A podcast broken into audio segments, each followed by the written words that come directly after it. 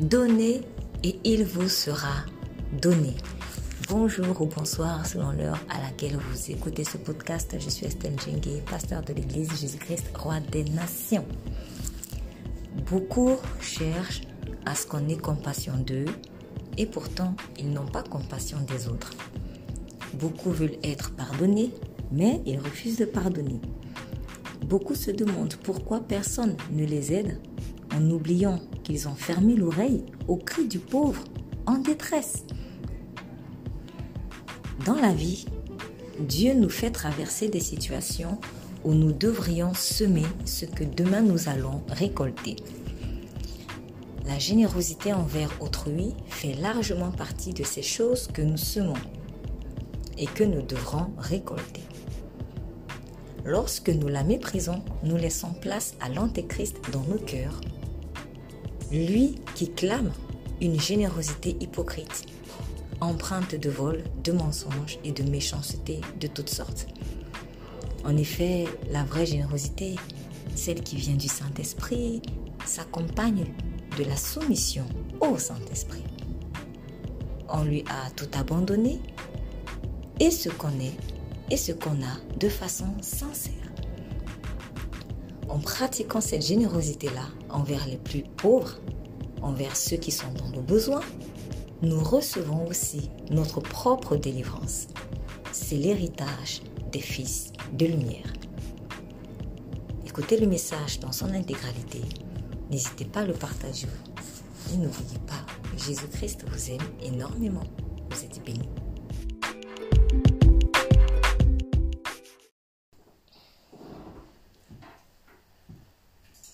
Nous avions vu euh, tantôt, il y a quelques semaines déjà, euh, un peu plus en profondeur Moab.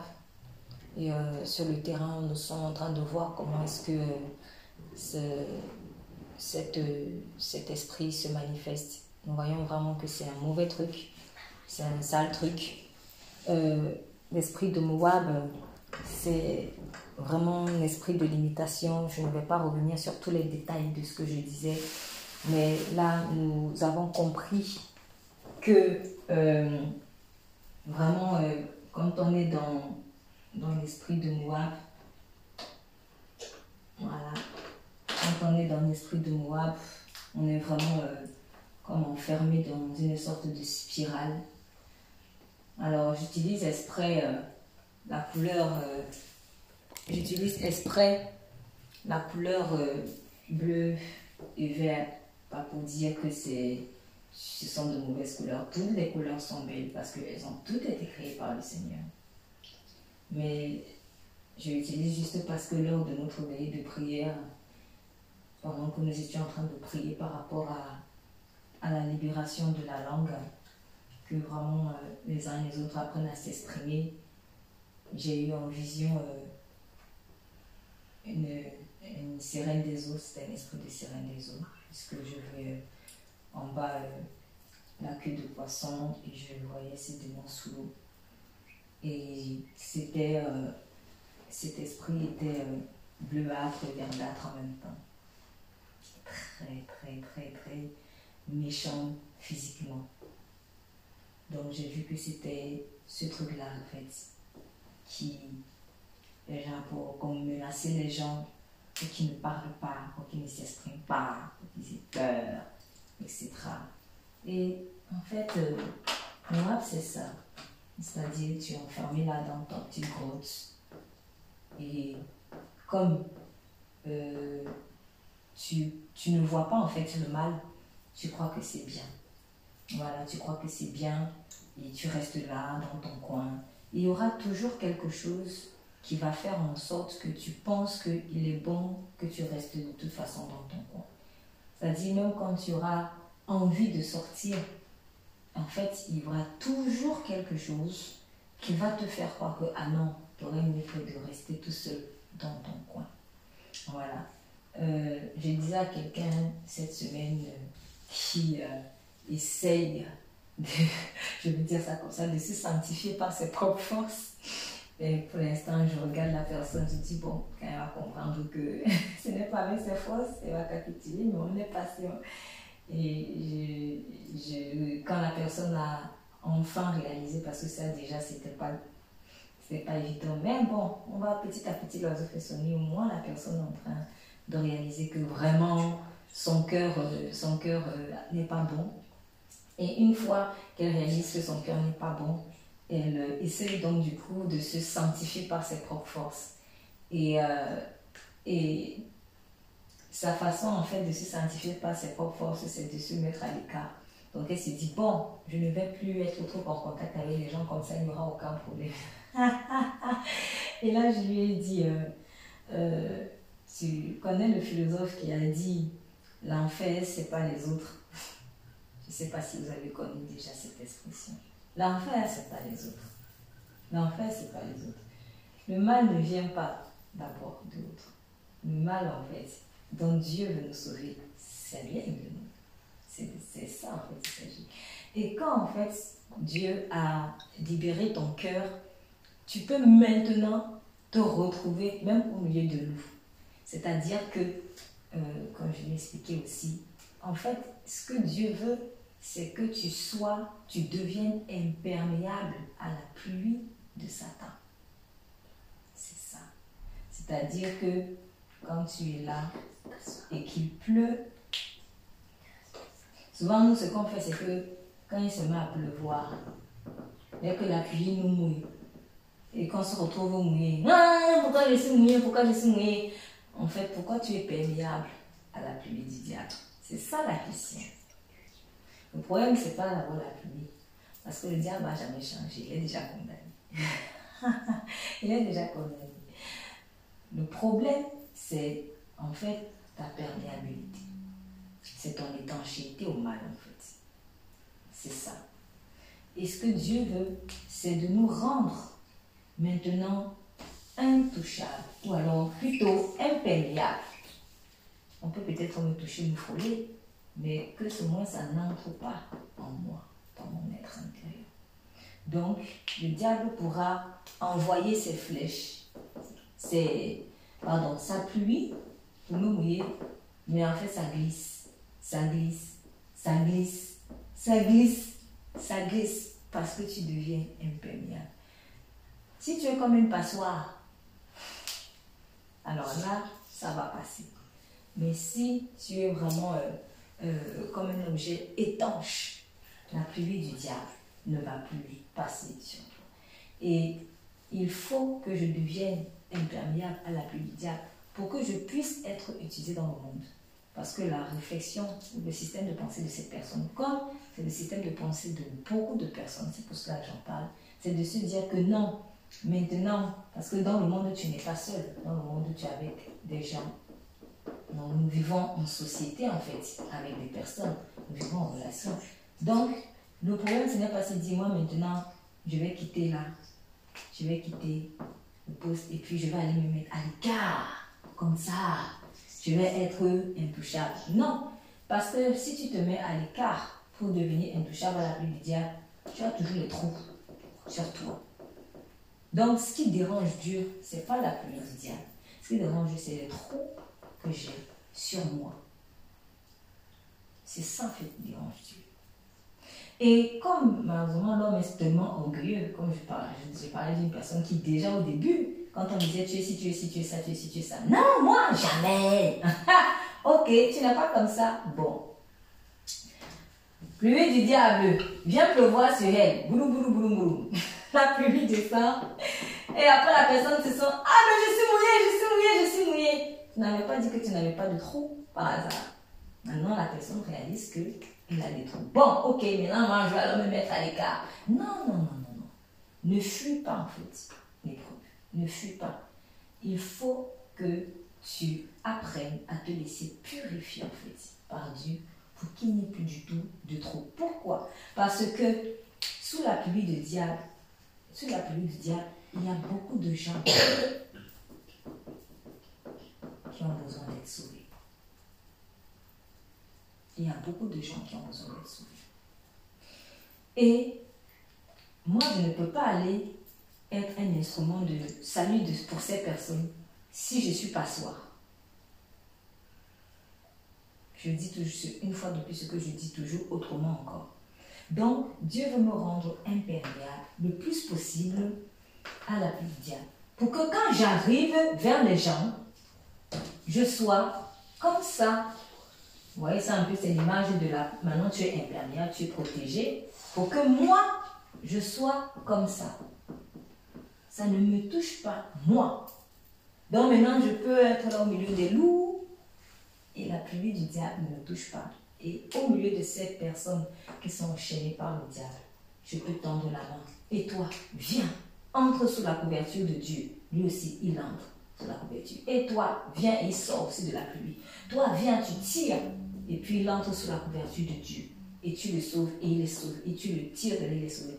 Mais en fait, tout ça ne marche que si je deviens imperméable. S'il n'y a plus de trou sur moi. Donc, Dieu me sort du monde, me purifie, me sanctifie et me rend, me fait, en tout cas, m'envoie en mission encore dans le monde. Mais je ne suis plus du monde, raison pour laquelle il y a maintenant la protection. Je suis dans le monde, voilà, là où le diable fait voir sa pluie, si je peux me permettre la, la tautologie. Et, mais pardon, je ne suis plus atteint par ça. Mais je suis obligée d'y aller parce qu'il y a des gens qui m'ont C'est ça. Donc, il faut pour cela sortir de cette grotte-là. Ne pas être asocial.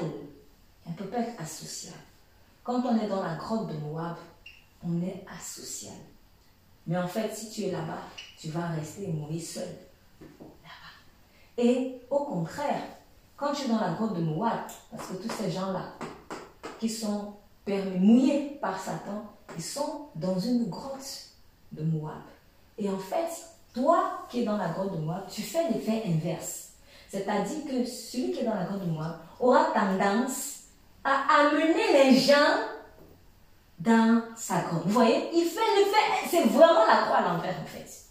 Il aura tendance à amener les gens, y compris même celui-ci, il va essayer de l'amener là-bas. Mais ce que celui-ci va faire, celui qui est maintenant sous la protection de Dieu, lui, il va prendre le courage d'aller dans la grotte de Moab pour briser cette grotte-là et sortir celui-ci pour qu'il entre dans la protection de Dieu. Et celui qui est sous la grotte de Moab, lui, il est en train de faire l'effet inverse. Non, toi, viens et reste dans la grotte. Non, ça ne se passe pas comme ça. La pierre a été retirée. La pierre où Christ, qui a fermé le temple de Christ, a été ôté. C'était une grotte. C'était une grotte. La grotte de la mort. La pierre a été ôtée. Donc, qui vit en Christ, normalement la pierre a été ôtée. Je ne peux pas rester enfermé dans une bulle. Sinon, ce n'est pas Christ. C'est un Jésus, peut-être, mais pas Jésus-Christ. Nous, nous croyons en Jésus-Christ. Parce qu'il y a beaucoup de Jésus dans le monde. Il y a beaucoup de Jésus. Jésus, c'est un nom que beaucoup ont. Mais Jésus-Christ, je n'en connais pas d'autres. Donc, c'est parce qu'il a été crucifié et qu'il est ressuscité que la pierre a été enlevée. Ce qui veut dire que nous marchons ou nous vivons dans l'esprit de la résurrection. Nous marchons ou nous vivons dans l'esprit de la résurrection. C'est important, ce qui veut dire que il m'est impossible, moi, en tant que fils ou fille de la résurrection, de rester dans une grotte enfermée. Ce n'est pas possible. Sinon, ce n'est pas Jésus-Christ. C'est un Jésus là, mais je ne sais pas quoi il. Peut-être que c'est un Jésus qui est resté sur une croix, comme on en voit beaucoup, même dans des églises en fait. Un Jésus qui est resté sur une croix, mais donc qui est toujours mort. Mais Jésus est sorti du tombeau. Pourquoi? Parce que lui, il était imperméable à la pluie de la mort. Et tous ceux qui rentrent dans sa couverture deviennent aussi imperméables à la pluie de la mort. Et il veut le maximum de personnes sous sa couverture. Pour que ce maximum de personnes-là aille également tirer le maximum de personnes qui sont encore dans la grotte de Moab. Et les gens verront toujours la différence.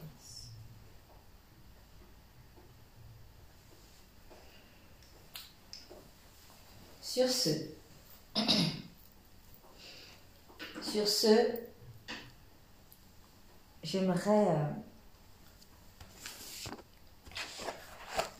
donner rapidement quelques signes de l'évidence de la déchéance de Moab. Jésus-Christ obligatoirement va gagner. Parce que il a, c'est-à-dire quand Jésus-Christ va obligatoirement gagner, je parle des fils du lion de la tribu de Judas. Parce que nous représentons Christ, nous qui sommes dans le monde, qui avons donné vraiment notre vie à Christ, qui vivons sous sa couverture et marchons par l'esprit de la résurrection. Ce ne sont pas des mots, il faut que ce soit palpable dans le monde. Donc il faut que dans ton témoignage, quand tu passes quelque part, qu'on voit l'esprit de résurrection, même dans les petites choses. Même dans les petites choses. C'est très important. C'est très important. Pour la petite histoire, euh, hier, euh, euh, je, j'ai participé à... Bon, c'était une animation. C'était une animation. Et dans le cadre de cette animation, déjà, déjà je suis arrivée, j'étais arrivée en, c'était pas vraiment en retard parce que pour moi, je ne pouvais pas faire plus que ça. Donc il fallait que je, je, je, fasse d'abord un autre travail. Et après, je suis allée donc faire. Pour moi, en tout cas, moi, j'étais en mission, j'étais en travail. Même si euh, peut-être euh, les gens, euh, c'était surtout de, de l'amusement, et ce qui est bien. L'animation, c'est un travail. C'est un peu comme, vous savez, les, les DJ. Quand on fait la fête, il y a les DJ, il y a peut-être les, les, décorateurs, les décoratrices. En fait, le DJ, lui, il vous fait danser, n'est-ce pas? Le DJ fait danser pour que les gens s'amusent. Mais est-ce que ce DJ-là, par exemple, je vais donner un exemple, même si ce n'est pas toujours le cas, mais ce DJ-là, c'est son travail. Donc, par exemple, lui, il est rémunéré par rapport à ce qu'il fait. Est-ce que lui, il est en train de s'amuser quand il fait ça? Non. Aussi Il y a les deux. il y a les deux, mais je voulais aussi le nom. Je voulais le nom. Alors, je voulais le nom pourquoi? Parce que quand je dis s'amuser, mais maintenant c'est s'amuser peut-être dans un, dans, dans, dans, un sens péjoratif. Pourquoi? Parce qu'il n'est pas en train de blaguer, lui il est en train de faire son travail. C'est son peine qu'il est en train de regarder en fait. Mais les autres sont en train de danser. Est-ce que voyez ce que je veux dire? Donc en fait, il ne blague pas là. Il n'est pas en train de blaguer. le Didier ne s'amuse pas quand il fait sa chose. Mais si c'est un métier qui lui plaît, oui, il va prendre plaisir. C'est dans ce sens-là, en fait. Donc, pendant que les gens sont en train là de danser, oui, oui, oui, oui, le DJ, lui, il danse aussi avec vous, mais il est en train de bosser, en fait. Il est en train de bosser. C'est dans cet état d'esprit là qu'en tant que fils de lumière, on doit être. Je vais prendre un autre exemple, mais maintenant dans le sens inverse pour que vous compreniez à quel point les enjeux sont sérieux. Par exemple, on sait très bien que, bon, une fête comme Halloween, pour les fils de lumière, on sait très bien que c'est des ténèbres. Voilà. Mais quand, par exemple, les, les, la fête d'Halloween, comme son nom l'indique, c'est une fête. Est-ce que les gens, oui ou non, s'amusent à Halloween? Oui, ils s'amusent beaucoup. Maintenant, les sorciers qui, qui initient ces fêtes-là, est-ce qu'ils sont en train de s'amuser? Non, non. Voilà. Pourquoi? Parce qu'ils ont un objectif. Voilà, donc pendant que vous êtes en train de faire oui, oui, les bonbons, et là, les, les déguisements de monstres, lui aussi rit avec toi, mais il est en train de. Il a un objectif en fait. C'est ça. Donc il y a amusement et amusement. Donc c'est pour dire qu'en tant que fils de lumière, même quand euh, l'animation, euh, ça dépend de, du point de vue de qui vous vous placez en fait. Et aussi quels sont vos objectifs, votre intention. Et surtout, je préfère dire ça comme ça, ça dépend surtout de l'esprit par lequel vous allez travailler. Donc, j'insiste dessus parce que quand tu n'es pas sage, toi, tu vas voir quelqu'un faire quelque chose et tu peux aller imiter alors parce que tu es dans l'esprit d'amusement alors que la personne ne faisait pas ça dans l'esprit d'amusement. Je prends l'exemple de quoi Il y a beaucoup qui vont dire oui, mais Jésus buvait aussi. Mais en fait, il boit, il se saoule. Mais Jésus ne partait pas manger avec les collecteurs d'impôts pour s'amuser. Hein. Mais est-ce qu'il prenait plaisir avec eux? Oui, il prenait plaisir avec eux. Mais est-ce qu'il était en train de blaguer quand il était avec eux? Il était en mission en fait. Il était en mission. Quand il était invité au, mariage à Cana, c'était du plaisir, une fête de mariage. Il s'est sûrement amusé. Mais il allait faire un miracle là-bas. Lui sait pourquoi il est là-bas. Donc, faut pas seulement dire, hey, ah, il y a fête, la fête, tu vois, sur la fête. Mais en fait, ah, d'ailleurs, même Jésus aussi était parti à la fête. Mais vous êtes parti dans quel état d'esprit? Toi, tu vas pour faire les amusements. En fait, tu vas apporter quoi? Voilà, c'est ça. Qu'est-ce que tu vas apporter en tant que fils de lumière là-bas? C'est-à-dire que quand tu arrives dans cet endroit-là et que les gens, et que tu pars, qu'est-ce qu'on peut dire que tu as déposé? Qu'est-ce qu'on peut dire que tu as déposé? Parce que la lumière ne passe jamais inaperçue. La lumière ne passe jamais inaperçue. Donc, quand en fait Dieu nous envoie dans le monde, peut-être l'animation du monde, il faut que nous gardions l'imperméabilité de Christ pour pouvoir illuminer celui qui n'est pas encore sous la couverture de Christ. C'est ça. Et tu vas là-bas en t'amusant sans t'amuser. en guillemets. Tu vas en t'amusant sans t'amuser. En t'amusant parce que tu dois prendre plaisir à la chose quand on, quand on, Dieu est un Dieu de fête et de joie. C'est un ordre que d'être joyeux. Mais maintenant, sans t'amuser dans le sens où, sans être négligent ou sans, euh, comment dire, sans être profanateur de ce que tu portes. C'est important. Et vous allez voir que dans chaque euh, moment de réjouissance, chaque moment de réjouissance, il y a toujours quelque chose que tu vas apprendre quand tu marches par l'Esprit de Dieu. Bon, déjà, même, même certains qui ne marchent même pas par l'Esprit de Dieu, Dieu peut leur apprendre des choses. Mais je veux dire, mais d'autant plus quand tu marches par l'Esprit de Dieu, il y a de grandes leçons que tu dois apprendre. Donc, du coup, hier, euh, euh, bon, je, j'étais donc, euh, j'étais allée travailler et puis je suis donc arrivée à la fête dans, à laquelle j'ai dû aussi activement participer puisque euh, il y avait des choses à faire. Mais avant que moi je ne fasse ma propre prestation, quand j'ai débarqué, on était au milieu de la fête, j'ai débarqué, je me suis, j'ai vu en fait que des gens étaient en train de faire un jeu. Et, euh, et en fait, pendant ces soirées, Dieu m'a donné de grandes leçons. Des leçons que j'ai apprises dans la joie, des leçons que j'ai apprises un peu dans la tristesse de la chair, on va dire ça comme ça. Mais je dis merci Seigneur pour sa correction. Là, je vais commencer d'abord par ce qui m'a pas plu. J'explique cela pas, euh, pas pour que les gens aillent imiter dans la folie.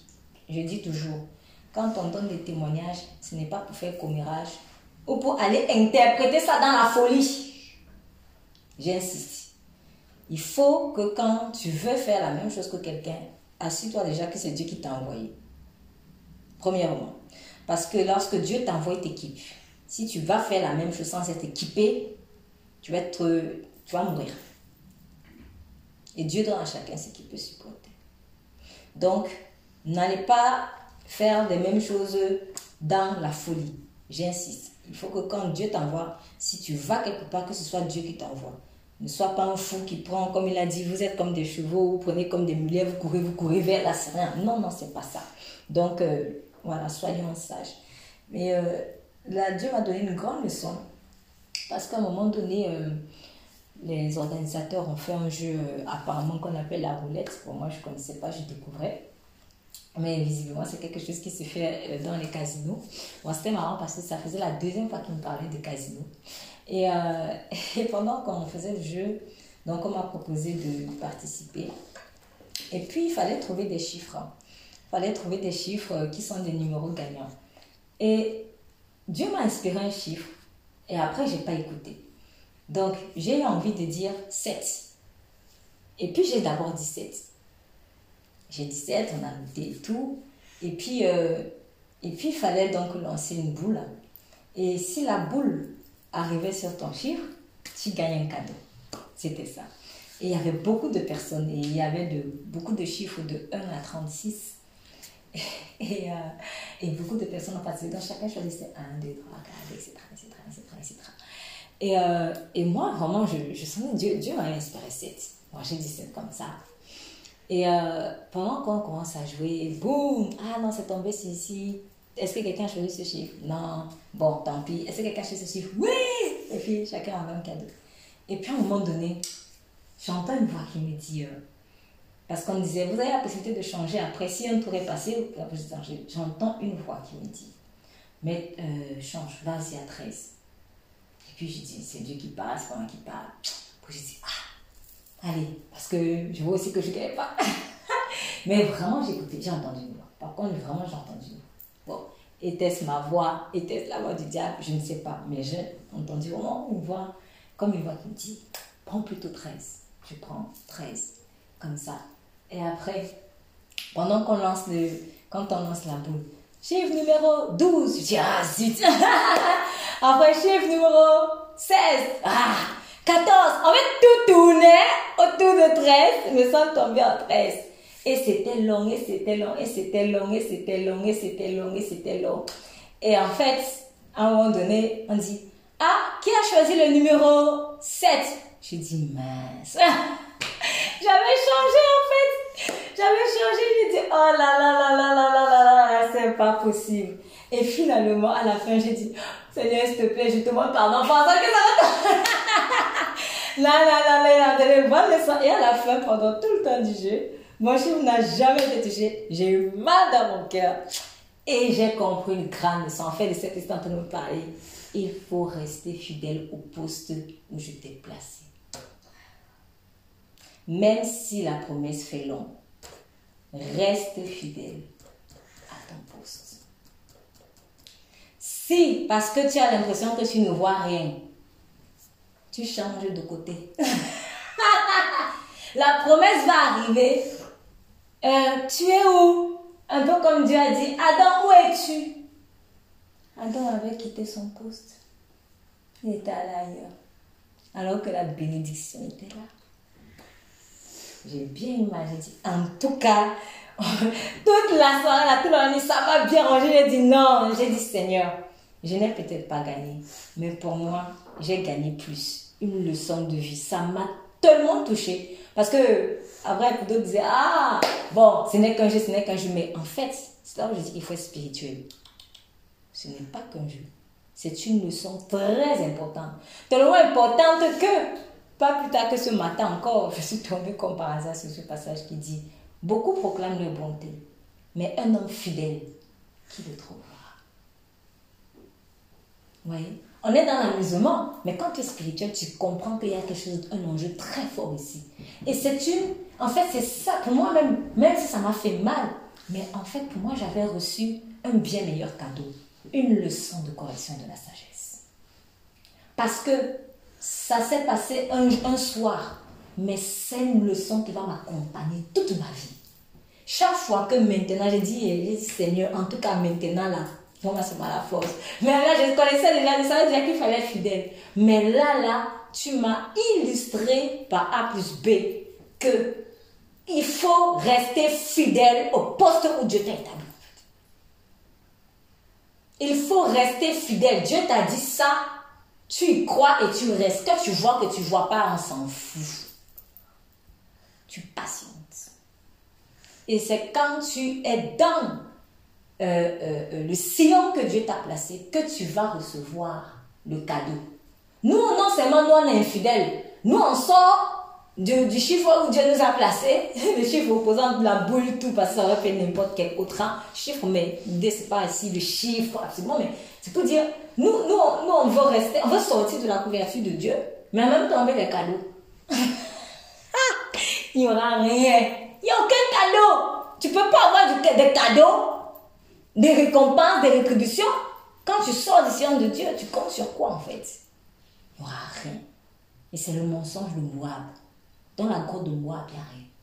C'est j'ai compris en fait que en fait, cette voix-là, ce n'était pas Dieu qui me parlait. C'était l'ennemi. Et après, le Saint-Esprit me dit, c'est l'ennemi qui est venu te parler. Et il me dit, tu vois que là, il y a un amusement, mais le diable est en train de faire des choses. Et pourquoi est-ce que le diable avait fait ça? Parce qu'il était fâché contre moi. Le Saint-Esprit me dit, le diable était fâché contre toi. Pourquoi? Parce qu'il y avait un autre acte spirituel qui venait d'être posé. Ça, c'était le deuxième jeu, parce qu'il y a eu plusieurs d'autres. Bon, certains j'ai gagné, d'autres j'ai pas gagné, mais le premier, quand je viens d'arriver, quand je suis arrivée à la salle, on me dit Ah, allez, viens, viens, toi ici, tu es dans l'équipe telle. Je dis Ah, c'est quoi, qu'est-ce qui se passe? En fait, apparemment, il y avait un jeu, et puis. Euh, et puis voilà, on m'a mis dans une équipe comme ça, je comprenais même pas déjà les règles. Et puis on me dit, bon, tu dois lancer les boules dans, tu dois lancer les boules dans le verre. Et, euh, et euh, en fait, le challenge, c'est de savoir en fait si tu peux mettre toutes les boules. Et donc du coup, euh, je suis arrivée. Et c'est ça, ça, ça, un tout petit peu comme du bowling ou un tout petit peu comme du... Voilà. Et puis, par la grâce de Dieu, je pense qu'il y en avait 6 six ou 7, 5 à 7 boules comme ça. Et en fait, une à une, poum, but, poum, but, poum, but, tout le gobelet l'a vidé. Et puis du coup, ça a fait gagner mon équipe parce qu'ils étaient en En fait, le score a remonté. Et finalement, c'est nous qui avons gagné. J'étais choquée comme ça, en fait. Et Saint-Esprit a dit, c'est ça qu'un fils de lumière arrive. qu'un fils de lumière arrive. Ceux qui étaient même les derniers, ah, ils deviennent les premiers. Et c'était eux qui étaient les derniers. Donc, quand le diable a vu ça, lui, en fait, nous, on est là, on blague, on riait, on blaguait, mais Satan, lui, avait vu ce que ça signifie. C'est ça qu'il faut être spirituel dans les choses. C'est pour cela que, du coup, en fait, il a voulu maintenant euh, me voler la joie, une joie de la victoire. Mais le diable est un grand menteur. Il y a aussi plein de choses, bon, je ne vais pas euh, rentrer dans certains détails, mais plein de choses que Dieu m'a fait faire, que j'ai vraiment observé. J'ai compris que euh, en fait, il faut. Dieu, c'est-à-dire, Dieu veut que nous soyons des porteurs de joie. Il veut que nous soyons des porteurs de joie au milieu de ceux qui sont tristes. Dieu veut que, en fait, on voit les fruits de la relation que tu as avec lui. Parce que ce qui m'a fait comprendre, c'est que beaucoup, en fait, voient que tu es proche de moi. Mais ils te voient surtout à la montagne. Maintenant, c'était l'occasion de voir, mais sur le terrain, qu'est-ce que tu produis même? Est-ce que vous voyez ce que je veux dire? Sur le terrain, qu'est-ce que tu produis? Sur le terrain, tu nous fais gagner. Sur le terrain, tu nous donnes ceci. Sur le terrain, tu nous... En gros, tu n'es pas juste euh, super spirituel qui fait... C'est ça, mais oui Le super spirituel là, euh, jeune, euh, voilà, le truc comme ça. Mais non, c'est pour dire que quand il faut prier, il faut gêner, il faut faire ça là. Je suis dans la lumière. Quand il faut s'amuser avec vous, je donne encore la victoire. C'est ça en fait les fils de lumière. Et pourtant on est dans le monde, mais sans être affecté par le monde. Au contraire, nous en voyons. Ce qui veut dire que maintenant, quand, tu vas aller un jour, quelqu'un a un problème, quelqu'un aura un problème, il pourra venir facilement venir, il pourra facilement venir vers toi. Parce qu'il comprend que tu n'es pas le religieux là qui reste là dans son monastère. Voyez un peu? Mais que tu es ouvert en fait. Que tu es ouvert. Et le diable, il connaît, il sait ça. C'est pour cela que la croix, c'est ça. Le, sens vertical, c'était quand on me voit seulement la montagne. Le sens horizontal, pardon. Euh, hein? Horizontal, non. Sens vertical, c'est quand on me voit la montagne. Le sens vertical, c'est quand maintenant tu es en interaction avec les autres. Ou que tes prières, tes prières là. Mais qu'est-ce que tu me fais? Moi j'ai tel problème, il faut que tu me le résolves. Il va, il va résoudre. Ok, c'est pas toi qui résout, c'est Dieu qui résout. Mais depuis que tu pries, tu dis que tu pries là, qu'est-ce que toi tu m'apportes en fait? Fais-moi gagner. Puisque tu me prêches un Jésus qui est victorieux, fais-moi gagner. C'est ça. Et c'est ce dont les gens ont besoin. Les gens, c'est pas que dès que tu arrives, ils ne font que perdre. Mais en fait, quand tu arrives, tu fais gagner l'équipe. Tu fais gagner les gens. Tu fais prospérer les gens, en fait. En tout cas, on voit la progression, on voit l'évolution. Quel que soit où tu es. Quel que soit où tu es. Qu'est-ce que tu apportes en tant que fils de lumière? Si c'est seulement que prier, jeûner, euh, euh, euh, prêcher aux gens, venir donner les bonnes leçons, ça, on n'a pas besoin. Mais les gens veulent voir le fruit, donc, de tes temps à la montagne sur le terrain. Fais-les gagner. Fais-les gagner. Fais gagner les gens qui sont perdants. Fais gagner les gens qui sont dans la grotte de Moab. Quand tu passes, il faut qu'il y ait quelque chose qui se passe dans leur vie. qui disent que oui, soit un prophète est arrivé ici, soit un fils de Dieu est arrivé ici. En tout cas, c'est ça porteur de lumière. Qu'est-ce que tu apportes dans la vie des gens?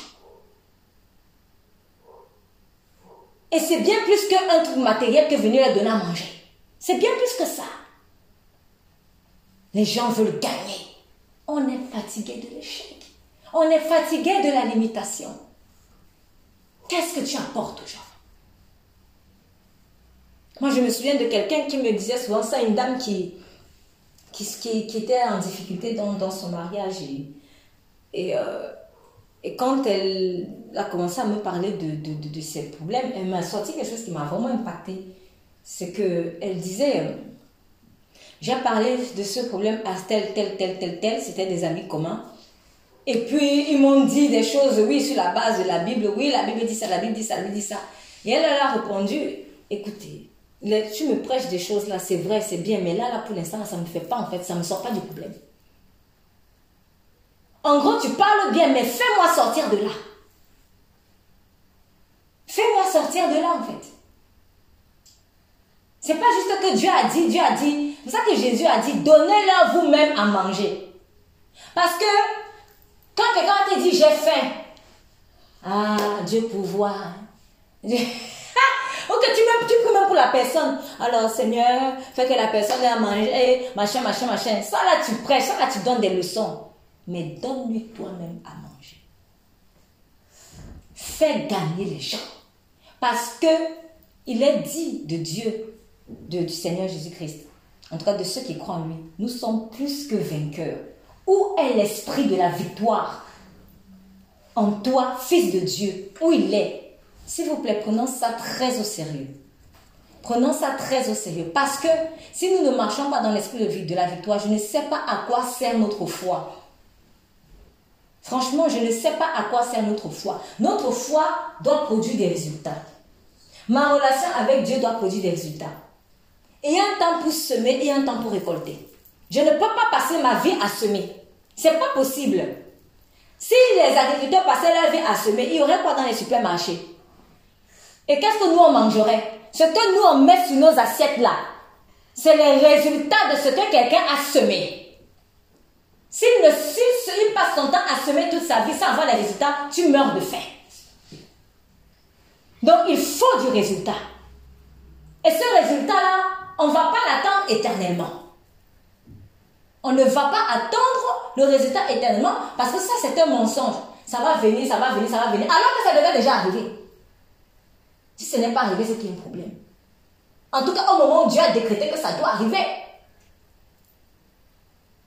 Moi, je ne pourrais pas, par exemple, débarquer là à cette fête en disant, bon, écoutez, vous savez, on va, on va prier, hein, on va prier que Dieu nous fasse gagner. Et puis, je ne fous rien. Prouve, prouve le Dieu en toi là. Prouve-nous. Là, là, on est, on est, on est, on est dominé là. Prouve-nous que Jésus en toi. Prouve-nous. Fais prospérer l'équipe. Fais prospérer la communauté. Fais prospérer ton prochain. En posant les actes que tu dois poser. Et ça, moi, n'aime pas ça. Moi, prêche dans le vide. Moi, me prêche dans le vide. Dieu va faire, Dieu va faire, Dieu va faire, Dieu va faire, alors que Dieu est en moi. Et il veut déjà faire. Ce que Jésus a dit qu'il va faire, il l'a fait. Et on voit les fruits. Quand il est ressuscité, il y a beaucoup qui sont ressuscités aussi. Mais maintenant, toi, déjà même, est-ce que tu es ressuscité? Il y a même déjà ça. Et maintenant, si je dis que je suis ressuscité, qui est-ce que j'emmène dans la victoire sur l'amour? Qui est-ce que qui est-ce que j'emmène dans la victoire sur l'amour? Il faut que nous soyons dans cet état d'esprit-là. Pour ça, il y a des principes à respecter, dont l'un, par exemple, comme je vous ai dit, Dieu m'a donné la leçon, reste fidèle à ton poste, reste fidèle à ce que, ça là, c'est comme ça que tu vas aussi euh, euh, euh, marcher dans cet esprit de victoire. Il y a plein d'autres principes que, auxquels vraiment je dois me soumettre. Mais il faut dans la vision il faut dans ta vision être convaincu que tu ne vas pas semer éternellement. Ça, là, faut refuser ça. faut refuser ça parce que c'est esquintant, ça fatigue et ça frustre. Amen, tu vas sortir du sillon. Pourquoi? Parce que l'homme n'est pas appelé à perdre. Nous ne sommes pas des perdants. Ce n'est pas dans notre ADN. Ça ne correspond pas à notre ADN. Ne demande pas à, un mouton de voler. Il ne peut pas voler. Et ne demande pas à une chouette de nager. Elle ne peut pas nager. C'est pas dans son ADN. Dieu ne nous a pas créés avec l'esprit de l'échec, mais avec l'esprit de productivité. L'esprit de victoire. Et quand je ne vois pas la victoire, je me pose des questions. Pourquoi il n'y en a pas? C'est lui qui doit me dire non, attends. Comme par exemple hier là, si je lui ai non, je lui ai dit, mais ah, mais pourquoi n'y a pas la victoire? Là, il m'aurait dit, si j'avais posé la question, il m'aurait dit, non, attends, mais elle est en train d'arriver. C'est pas parce que tu ne la vois pas. Elle est en train de venir. Elle est en train de venir. Elle est en train de venir. Mais au moins, elle est là. Il faut l'attendre. Donc, il n'y a rien. C'est pas possible. On ne peut pas dire qu'on a donné notre vie à Christ, on ne voit pas les résultats. Et là, je vais donner juste un exemple d'une fête, mais toute la semaine. C'est une leçon qui m'a donné chez bien d'autres personnes, dans d'autres contextes, en fait. Où les gens disent, Ok, waouh, mais qu'est-ce que tu as bu? Mais en fait, au fond, je me disais, c'est le Saint-Esprit. J'ai bu le vent du Saint-Esprit, en fait. Mais les gens doivent voir ça. Parce que c'est facile d'aller dire, oui, Jésus a fait, Dieu a dit, machin, etc. Mais on ne voit pas le fruit. Et on ne voit pas ce que ça apporte aux gens. Ce n'est pas une question d'être intéressé ici. Ça, c'est différent de l'intérêt égoïste. Ici, là, je parle de productivité, de résultats. Parce que ma foi d'aujourd'hui, elle va être nourrie par quoi? Elle va être nourrie par les résultats que j'ai eu hier avec Dieu. Et je vais me souvenir de ça. C'est parce qu'il disait Israël, souviens-toi que je t'ai fait sortir d'Égypte. S'il n'y avait pas la sortie d'Égypte là, de quel Dieu Moïse serait... Euh, euh, euh, il aurait prêché quel Dieu en fait? Un Dieu qui ne produit pas de résultats Un Dieu où il n'y a pas la victoire Un Dieu où je ne vois pas la multiplication Un Dieu où il n'y a rien non. En tout cas, Jésus, là, c'est pas ce Dieu-là. Il faut qu'on soit, faut qu'on soit déterminé avec ça. Il faut qu'on soit déterminé. Et la dame dont je parle, quand je suis venue, je le dis à la gloire de Dieu. Je ne dis pas pour moi, mais je dis à la gloire de Dieu. Quand je suis rentrée dans sa vie, on a commencé à rentrer dans le combat spirituel par rapport à ce mariage et du résultat définitif. Et là, les autres ont vu la différence. Prêcher un Jésus sans faire gagner quelqu'un et prêcher un Jésus productif. Tout ce qu'il faisait, c'était lui donner des leçons. Finalement, c'est ça. Oui, crois, espère. Mais toi, tu fais quoi en fait pour que la personne sorte de l'eau Parce que quand Dieu t'a mis là à ses côtés, là, c'est pour ça. Et tu ne dois pas te reposer, dormir allègrement tant que la personne reste sous l'eau. Non-assistance à personne en danger. De quel Jésus tu lui prêches alors? Tu lui parles de quel Jésus, pardon? De quel Jésus tu lui parles, je veux dire? Et quel Jésus tu prêches? Un Jésus attentiste? Tu attends éternellement sans rien. Non, ça c'est l'enfer, ça. Ça c'est l'enfer. Donc, quand nous sommes, mis ensemble pour, euh, pour combattre par rapport à ce qu'elle vivait dans son mariage, Dieu a agi. Dieu a agi. Le Jésus que nous prêchons, c'est un Dieu de productivité, de résultats. N'attends pas que Dieu descende du ciel pour aller faire ce qu'il, toi, tu dois faire pour l'autre. Parce qu'il est en toi. Dieu, je te prie que tu l'assistes. Dieu, je te prie que tu l'assistes. Mais Dieu veut l'assister par toi. Tu es le bras de Dieu ou le pied de Dieu, je ne sais pas moi. Mais tu es un membre de son corps. Sinon, tu es où? Tu n'es donc pas dans le corps. Tu n'es pas dans le corps. Donc, où sont les résultats de ma relation avec Dieu? Déjà dans ma vie et dans la vie des autres. C'est ça. Nous sommes là pour faire gagner les gens. Nous sommes là pour faire gagner les désespérés.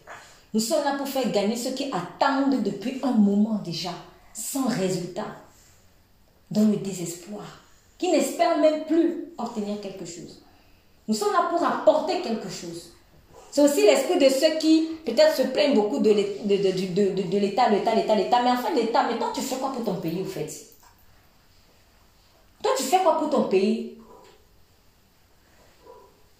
Peut-être que les choses n'avancent pas parce que, au lieu de donner, tu veux seulement recevoir. Au lieu de donner, tu veux seulement recevoir. Et j'en viens à cela à, Luc 6, euh, verset 38. Donnez et il vous sera donné. On versera dans votre sein une bonne mesure, serrée, secouée et qui déborde. Luc 6, 38. Car on vous mesurera avec la mesure dont vous vous serez servi. Je reprends. Donnez et il vous sera donné on versera dans votre sein. Le sein, c'est quoi? On parle de ton être intérieur ici. Donc, si tu donnes, on te donnera. Et si tu donnes, on va verser à l'intérieur de toi une bonne mesure, serrée, secouée et qui déborde. J'ai écouté un extrait d'un un extrait d'un enseignement qui m'a beaucoup béni par rapport à cela en fait. Oui, je pense que je vous l'ai envoyé même. Je pense que je vous l'ai envoyé. Je vous l'ai Oui, je vous l'ai envoyé. Franchement, c'est très édifiant. Surtout au niveau du serré là. Tiens, c'est pas calculé comme ça, mais je crois que c'est ça. Quelque chose qui est serré, si je prends des. Je veux prendre Du sable. Ouais, on va dire du sable. Si je prends du sable et que je mets sous, sous ce verre, si le sable n'est pas serré, ça va être un peu comme ça. Mais si le sable est serré, ça va être comme ça. En fait, il n'y a plus d'espace jusqu'au bout du verre. Il n'y a plus. Et en fait, quand je, parle je pense à espace, je parle d'espace, je pense au fameux trou. C'est ça en fait, au fameux trou que tu as en toi. Puisque c'est où est-ce qu'on est va verser? C'est dans ton sein, à l'intérieur de toi. En fait, si tu veux que Dieu te donne tellement, généreusement, de telle sorte qu'il n'y ait plus, il n'y ait plus d'espace, il faut que tu te laisses faire pour qu'il enlève tous les trous. Donc, qui se laisse sanctifier par le Seigneur a la possibilité de recevoir une mesure serrée. Donc, il n'y a plus de trous. Et c'est plein. Il faut savoir donner. Moab ne sait pas donner. Pourquoi? Parce que Moab c'est que pour mon père, ma soeur, mon fils et mon neveu. Voilà. On reste là dans notre grotte. Ce n'est que pour nous, hein. Des gens qui vivent peut-être que pour leur famille. Et qui, tu crois que tu vas arriver au ciel comme ça, normal?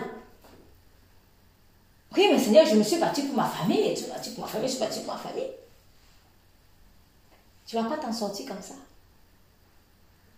Tu es généreux avec ton fils et pas généreux avec le fils d'autrui. Pas généreux avec l'orphelin. La générosité d'un homme ne peut jamais s'apprécier seulement à l'égard de son enfant, parce que même le méchant aime son enfant. Jamais. Jamais. Jamais. C'est avec l'étranger qu'on peut un peu plus facilement voir s'il y a vraiment la générosité, s'il y a vraiment la gentillesse, même si j'aime pas beaucoup l'expression parce que l'on dit euh, Dieu n'est pas forcément gentil l'amour n'est pas forcément gentil. Moi, je ne vais pas rentrer dans ce détail-là aujourd'hui, mais il est important de donner. Si en fait tu ne peux pas avoir un esprit de je garde des choses pour moi, un esprit radin en fait, et espérer amener les gens à la victoire. Celui qui amène les autres à la victoire, c'est celui qui donne aux autres. Parce qu'en fait, il sait donner de lui-même. Je me donne pour que les autres avancent. Si chacun donne du sien pour que les autres avancent, le monde serait avancé. Si chacun, parce que moi par exemple, si je suis dans une communauté, moi je donne du mien pour que tout le monde avance. L'autre aussi, il va dire, moi je donne du bien pour que tout le monde avance. mais tu es dans le tout le monde là aussi. En fait, quand tu as donné, tu vas aussi recevoir de quelqu'un. Donnez et il vous sera donné. Et donnez comment? Pas donner un chouïa. Pas donner un chouïa. Parce que souvent, c'est comme ça qu'on réfléchit. Mais j'ai déjà fait ci, j'ai déjà fait ça, j'ai déjà fait ci. Et on est sûr que on était très généreux. Mais en fait, on voit avec les yeux de notre grotte moabique. Mais en fait, c'est petit ce que tu as donné. C'est très petit. Par rapport à ce que tu reçois de Dieu. Par rapport à ce que tu reçois de Dieu. Je donne, en fait, c'est donner, comme avec les yeux de Moab, c'est donner comme Ananias et Saphira. Vous voyez? C'est ça. Je donne une partie et je cache l'autre. Si au moins même tu viens être transparent en disant, bon, vraiment, ah, moi j'ai pas le cœur de Barnabas, il est vraiment trop généreux, bon, je commence alors comme ça, je donne d'abord ça. Sois même honnête. Mais c'est que non seulement tu veux faire la compétition avec Barnabas, et en plus, tu viens faire croire que tu étais trop généreux. Et tu clames même cette générosité-là. Mais quand la générosité est mélangée avec le mensonge, ça ne peut plus être la générosité. Parce que la générosité de Dieu s'accompagne toujours de la vérité. Mais la générosité qui s'accompagne du mensonge, c'est de l'hypocrisie. C'est de Satan.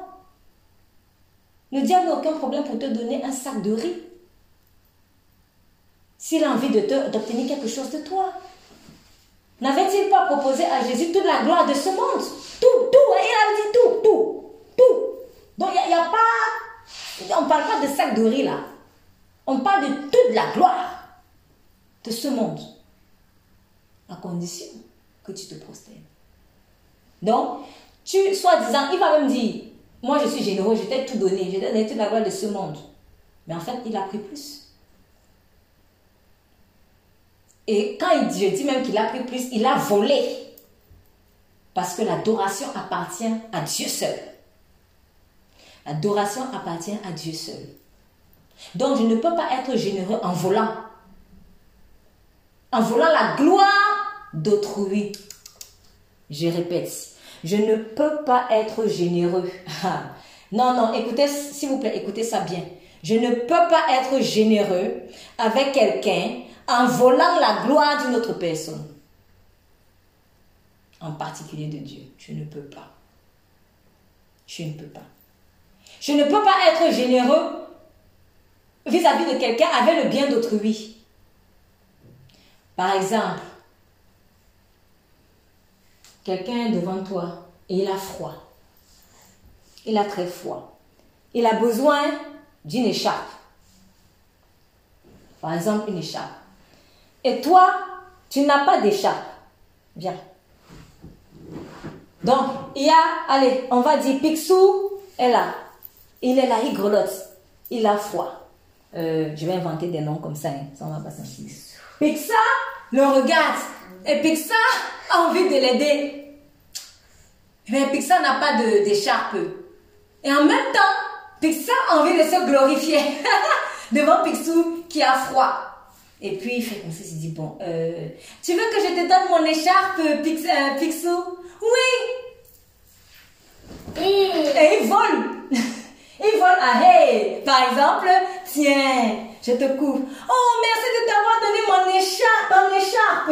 Euh, si c'est de rien, de rien. Pardon, faut avouer que tu as pris l'écharpe là, ah hey Et c'est ce qu'on fait C'est ce qu'on fait. Tu fais comme si c'est pour toi au lieu d'aller dire que tu as pris ça chez elle. Et on te dit merci à toi comme si c'est pour toi. C'est pas du vol ça, hein? C'est du vol. C'est du vol, excusez-moi.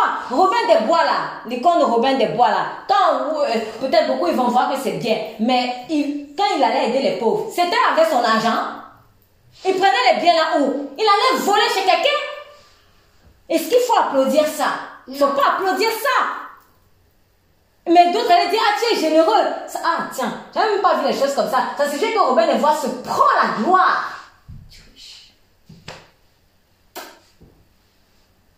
C'est ça, tu voles, tu voles. faut admettre que tu n'as pas pris ça, que ça ne n'est pas à toi, que c'est à telle personne. Et tu vas même informer telle personne que tu as pris son bien pour aller donner à un autre. Mais avant de prendre ça, il faut demander la permission. Mais ne t'approprie pas la gloire de quelqu'un d'autre. Quand on croit que c'est toi qui fais trop, alors que c'est l'autre, c'est la gloire de l'autre. Ça, c'est pas la générosité, ça. Ça, c'est la générosité de la folle. C'est la générosité de la folle. Parce que quand vous lisez Proverbe, Proverbe chapitre 9, en principe, dans normal, oui. Proverbe chapitre 9. La sagesse a bâti sa maison, elle a taillé ses sept colonnes. Elle a gorgé ses victimes, mêlé son vin et dressé sa table. Elle a envoyé ses servantes et elle crie sur le sommet des hauteurs de la ville que celui qui est stupide entre ici. Elle dit à ceux qui sont dépourvus de sens, venez manger de mon pain et buvez du vin que j'ai mêlé. Quittez la stupidité et vous vivrez et marchez dans la voie de l'intelligence. Bref, elle parle, elle parle et elle parle. Maintenant, euh, verset 13. La folie est une femme bruyante, stupide et ne sachant rien. On décrit d'abord les deux. Parce qu'on ne donne que ce que l'on a. C'est pour cela qu'il y a d'abord la description. Donc, première description, c'est une femme bruyante. Elle fait beaucoup de bruit. Généralement, elle fait beaucoup de bruit parce qu'on n'a rien. Ensuite, elle est stupide. Donc, elle n'est pas sage. Elle fait des choses insensées. Troisièmement, elle ne sait rien. Si elle ne sait rien, qu'est-ce qu'elle va enseigner à l'autre? Rien. Un aveugle ne peut pas conduire. Un aveugle, si on relit on revient dans, dans Luc 6, juste après verset 39, c'est ce que Jésus dit. Il a dit aussi cette parabole. Un aveugle peut-il conduire un aveugle? Ne tomberont-ils pas tous deux dans une fosse? Voilà. Donc, et elle s'assied à l'entrée de sa maison sur un siège dans les hauteurs de la ville, comme la sagesse. Pour crier aux passants qui vont droit leur chemin, comme la sagesse. Que celui qui est stupide entre ici et dit à celui qui est dépourvu de sang. Donc déjà, ce qu'elle-même elle est, elle te pointe du doigt que c'est ça que toi tu es. La folie, c'est comme ça. C'est ce qu'elle est, qu'elle pointe du doigt. elle pointe du doigt ça sur toi. Parce qu'elle est, elle est dans l'envers, en fait. Que celui qui est stupide entre ici. Mais c'est qui est stupide Et ça, ce n'est pas moi qui l'invente. Puisque verset 13 dit, elle est stupide et ne sait rien. Ce que celui qui est stupide entre ici, elle dit à celui qui est dépourvu de sens. Écoutez, les eaux dérobées sont douces. Les eaux volées sont douces. Elle a volé ça chez qui? Donc elle, fonctionne avec le vol. Et quand elle dit que celui qui est stupide entre ici, donc c'est pour te donner quelque chose. C'est comme si, en fait, elle prétend te satisfaire, te désaltérer et te rassasier. Maintenant, avec quoi elle va te rassasier ou avec quelle eau elle va te désaltérer? Avec ce qu'elle a volé. Elle a volé chez quelqu'un. Et te fait croire qu'elle est généreuse. On ne peut pas générer avec les, choses d'autrui. Y compris les informations, parce que j'entends ça dans ma tête. Y compris les informations. Et ça, j'ai trop vu ça. Je te, euh, avec les enfants de Dieu, en fait. Trop. Parce qu'on parce on, se glorifie des choses qui, qui vont disparaître. Même, même la révélation, c'est devenu chose, un sujet de gloire. C'est-à-dire, on aime la révélation, mais on n'aime pas vivre la révélation. Ah, quelqu'un a une révélation. Tu es même jaloux qu'il ait la révélation. Donc, tu prends maintenant l'information et tu vas aller te vanter. Alors, j'ai une révélation, je vais te donner une révélation aujourd'hui. En fait, c'était la révélation que Dieu a donnée à d'autres personne. Bon, en vrai dire, ce ne sont pas des choses euh, sur lesquelles on doit tabler parce que ça ne sert rien. Mais, je veux dire que ça traduit aussi quelque chose. Ça traduit quelque chose. Ça peut être des informations que je reçois en prière. Je prie pour quelqu'un. Dieu me dit, ah, cette personne-ci, vraiment, euh, qu'est-ce que je peux inventer moi? Elle va créer, euh, par exemple, euh, une, une entreprise où on vend des guitares. Une grande entreprise où on vend des guitares. Tu entends l'information. Tu continues de prier, tu fais genre, tu pries. Mais en fait, tu es jaloux de l'information que Dieu t'a donnée. Et tu ne veux pas aller encourager l'autre avec cette révélation. C'est des choses qui se font et c'est dommage. Tu as volé. Et j'en ai même vu. Il y en a même. Il y en a même. Quand il, quand il, cette information, il commence à se dire, hum, bon, moi, il faut que, je commence à voir comment je peux créer une entreprise de guitare. Hein. Voilà. Oui. L'information que Dieu lui a donnée pour aller bénir une personne, lui, il prend ça maintenant et il veut le faire pour son compte. C'est malsain. Ne croyez pas que voler, c'est seulement prendre le stylo là où l'écharpe que j'ai prise et je garde un objet matériel. Mais on vole dans le cœur. Et ça, et ça se manifestera matériellement. Voleur de gloire, voleur d'informations que Dieu donne. Après, je ne dis pas que tout ce que Dieu vous dit, c'est ce qu'il faut aller dire aux gens. Mais il y a des choses que vous devez aller dire aux gens. Parce qu'ils attendent cette information-là. Parfois c'est que tu, parce que Dieu t'a accordé cette grâce, tu as vu des choses sur quelqu'un. Des choses qui, voilà, des choses qui doivent l'amener à la victoire. Et tu gardes dans ton cœur. Tu gardes dans ton cœur. Parce que tu ne veux pas que la personne soit encouragée. Voleur. Ça, c'est moi, en fait. Les eaux dérobées sont douces. Et pour, pour elle, pour la folle, c'est doux, hein? Donc, ça dit, pour elle, c'est agréable de faire ça. C'est agréable de dérober euh, euh, des grains. Euh, je sais pas si on peut dire ça comme ça, mais en tout cas, c'est agréable de voler ce qui a autrui. Ce qui peut faire prospérer autrui. C'est encore des choses très très basiques. Par exemple, tu vois que quelqu'un cherche du travail. Je vais prendre le cas même de celui qui cherche, celui qui ne cherche pas. Quelqu'un cherche du travail. Tu arrives quelque part et tu vois une info. Peut-être qu'il cherche, il veut être, je sais pas moi, électricien ou un truc comme ça. Ou même il n'y a rien. Je ne vais même pas prendre, je vais pas me prendre la tête pour donner euh, euh, de, plus de que ça. Tu vois que quelqu'un en train de chercher. Tu sais que peut-être tu connais quelqu'un dans ton entourage, il, il, cherche du travail, il en a besoin. Tu arrives devant une annonce. Tu vois la chose. C'est toi à qui Dieu a fait la grâce de voir l'information pour que tu sois comme un André. C'est ça en fait que tu as donné le deux pains et les deux poissons là pour aller donner à la personne. Tu vois ça et tu fermes dans ton cœur. Ou alors tu arrives quelque part, ah, on a besoin de quelqu'un qui a besoin de pour remplacer telle personne sur tel poste et tout. Tu sais qu'il y a quelqu'un là qui peut en avoir besoin, que ça peut l'intéresser. Tu gardes dans ton cœur. Et après tu fais un genre, tu pries pour la personne. Mais vous croyez que la prière c'est seulement venu parler? C'est du concret en fait. C'est du concret. Parce que quand tu pries, Dieu ouvre l'opportunité. Boum. Ne crois pas que quand tu pries, la personne va aller seulement faire l'opportunité seule. Non. Parfois tu vas prier, mais l'opportunité va passer par toi. Nous sommes des donneurs d'opportunités en fait. Pour, si je peux dire, nous sommes les canaux d'opportunités pour les gens. Dieu donne l'opportunité et toi, comme un André, tu, as, tu amènes l'enfant avec les deux poissons vers Jésus pour lui donner. Mais tu ne gardes pas la chose pour toi. Tu ne gardes pas l'information d'opportunité pour toi, en fait. Ça, c'est du vol. Tu voles. Pourquoi tu gardes? Tu n'es pas généreux. Parce que tu veux voir cette personne trimer.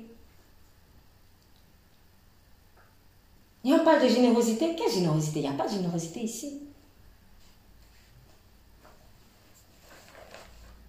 Parce que dans moi, il ne faut pas la multiplication. Souvenez-vous de ce que j'avais dit dans la description de moi. Moi n'aime pas la multiplication.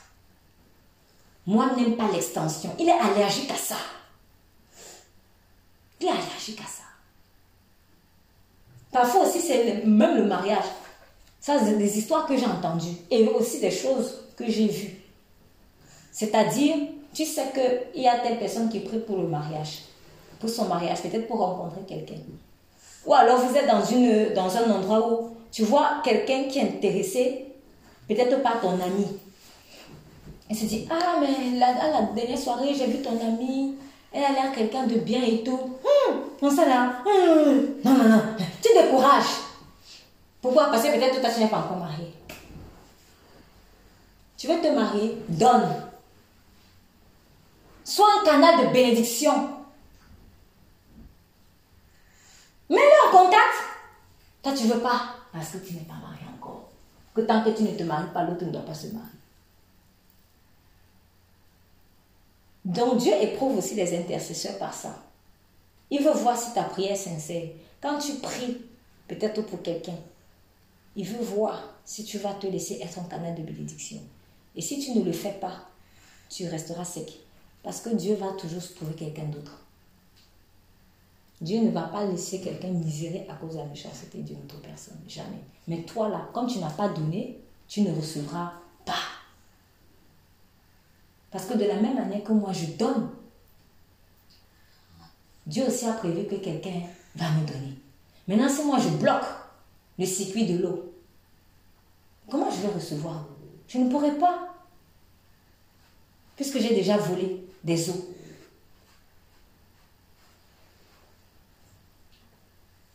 Donc, il faut qu'on revoie notre définition de la générosité. On n'est pas généreux avec les biens qu'on a volés chez autrui, qu'on a pris chez autrui, et on ne veut pas être vrai.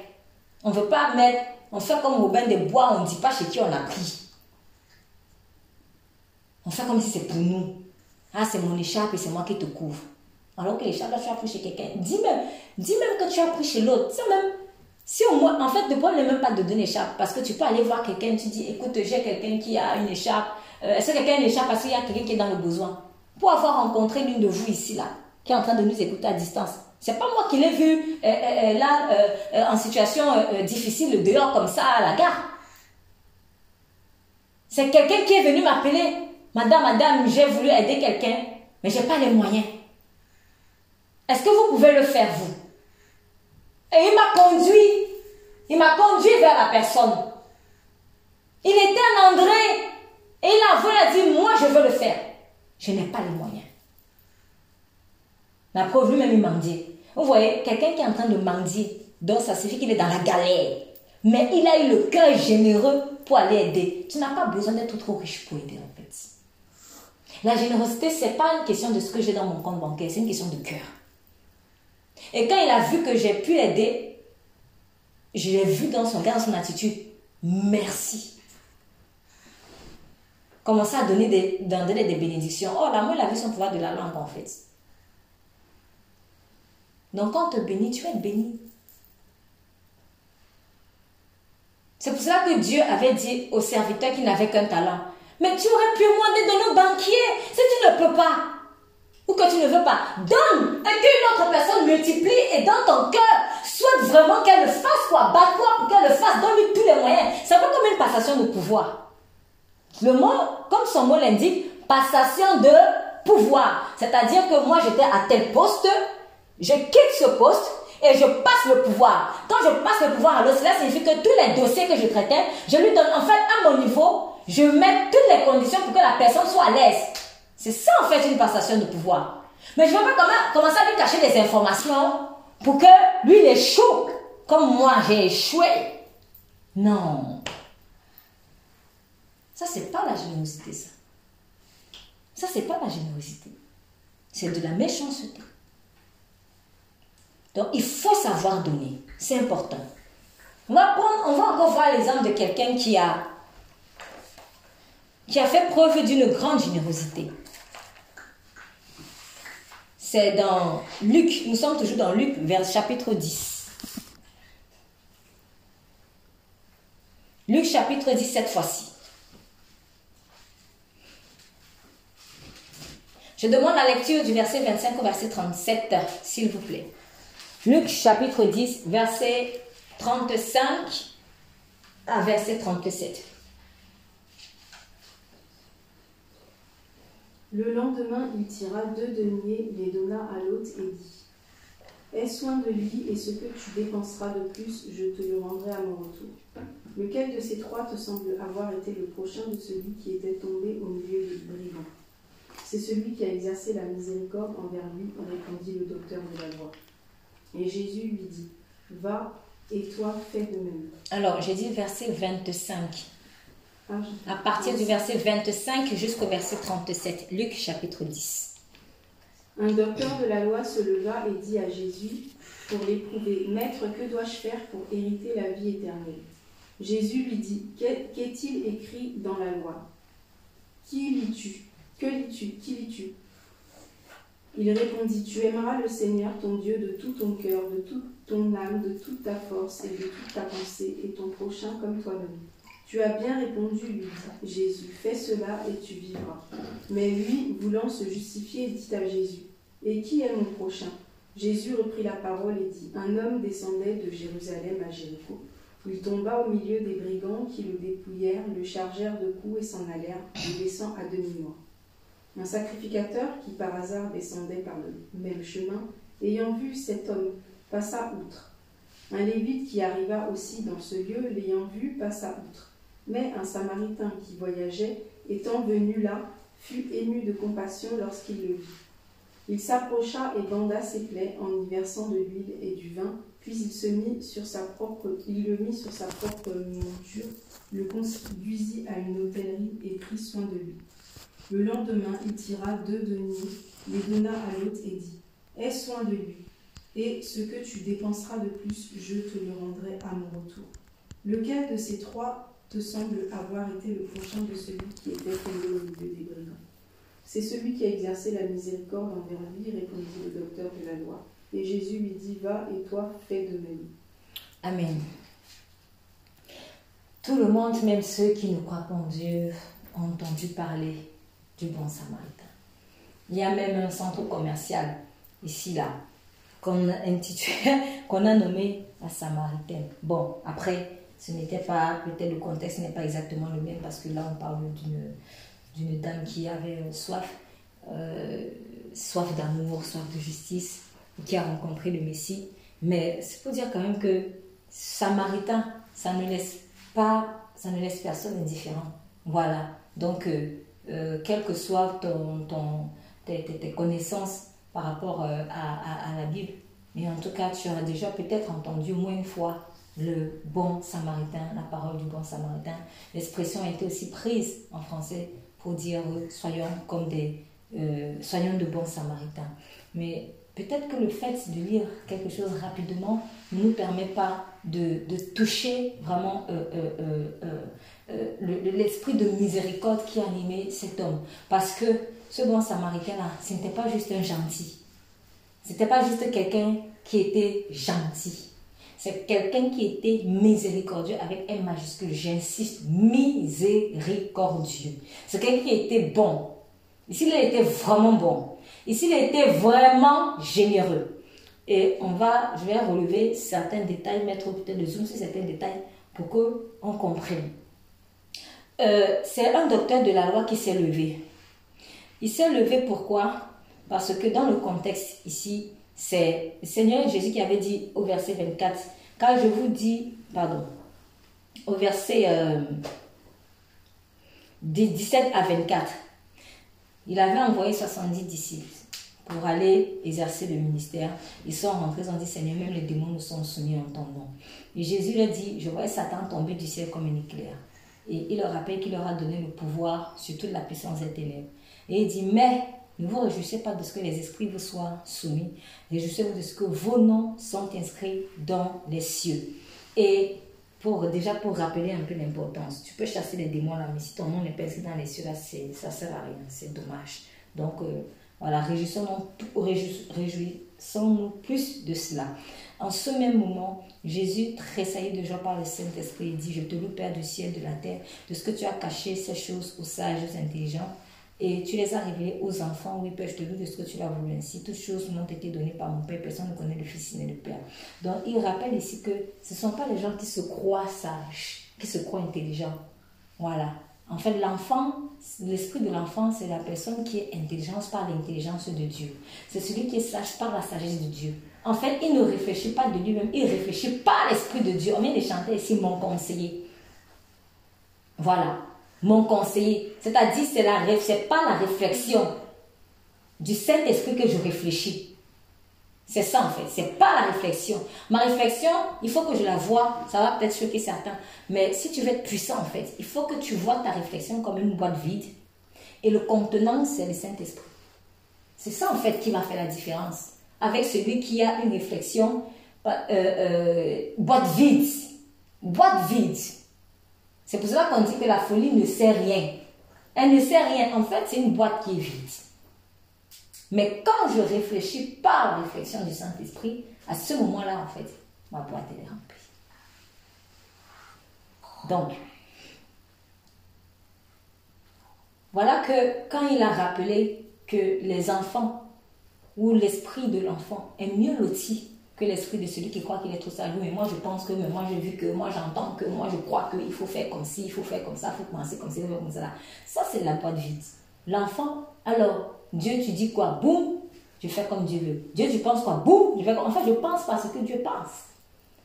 De toute façon, quand je dis même que moi, je pense, en fait, c'est parce que Dieu m'a déjà communiqué sa pensée. Et comme lui, moi, on est un, ça va le faire.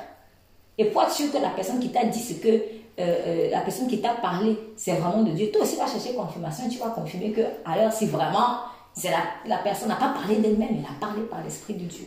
Donc, il faut qu'on comprenne que nous, on est comme des boîtes vides.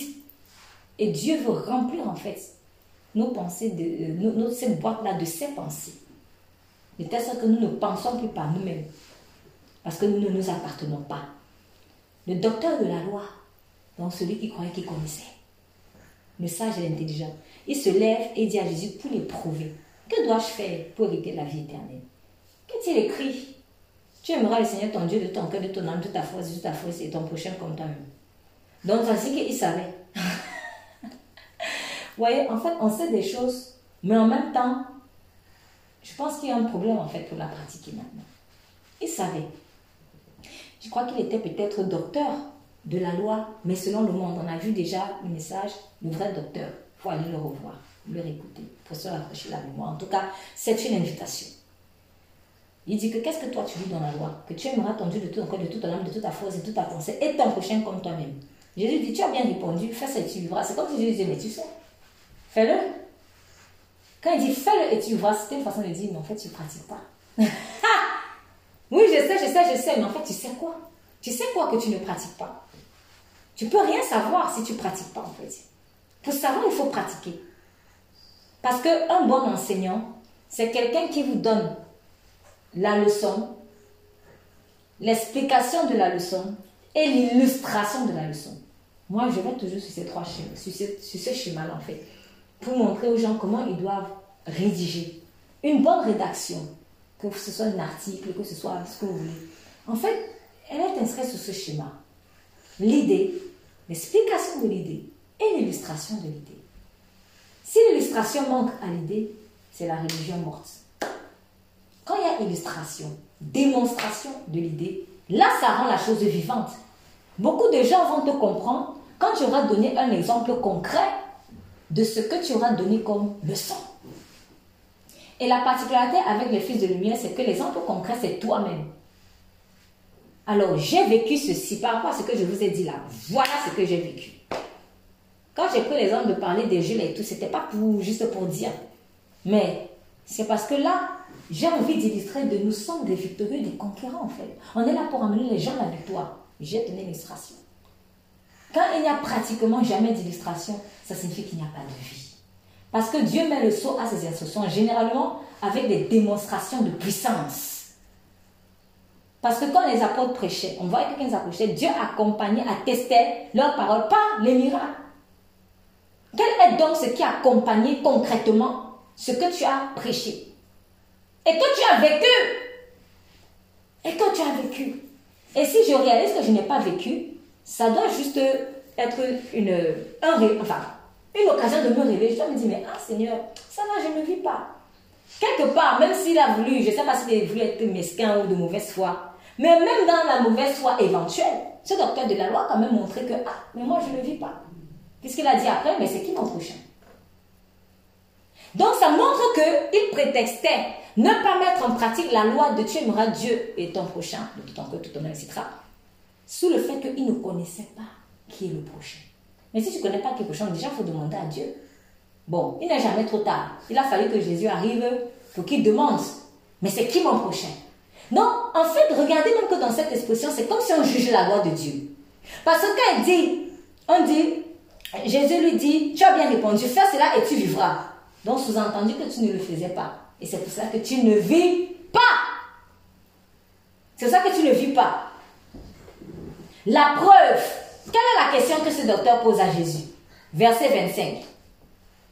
Est-ce qu'on peut lire? Verset 25. Maître, que dois-je faire pour hériter de la vie éternelle? Alors s'il pose la question, c'est qu'il ne l'a pas.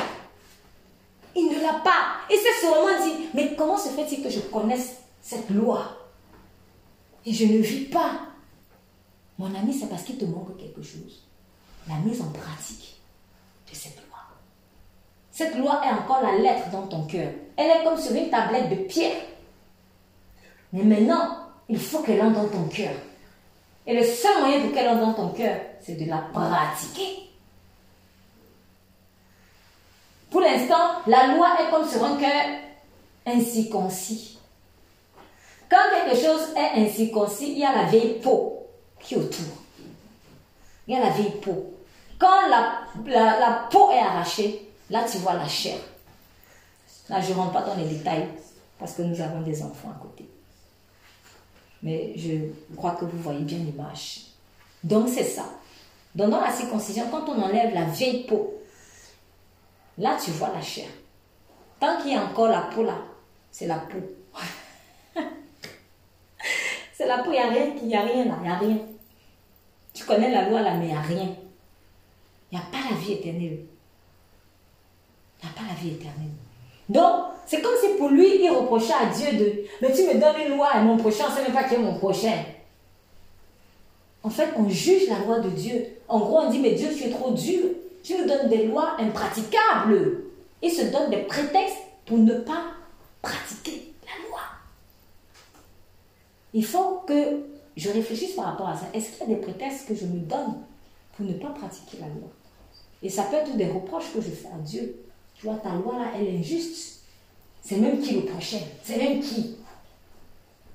Si tu m'avais peut-être expliqué ça depuis, j'aurais su. Est-ce que tu es sûr que Dieu ne t'a pas expliqué ça depuis?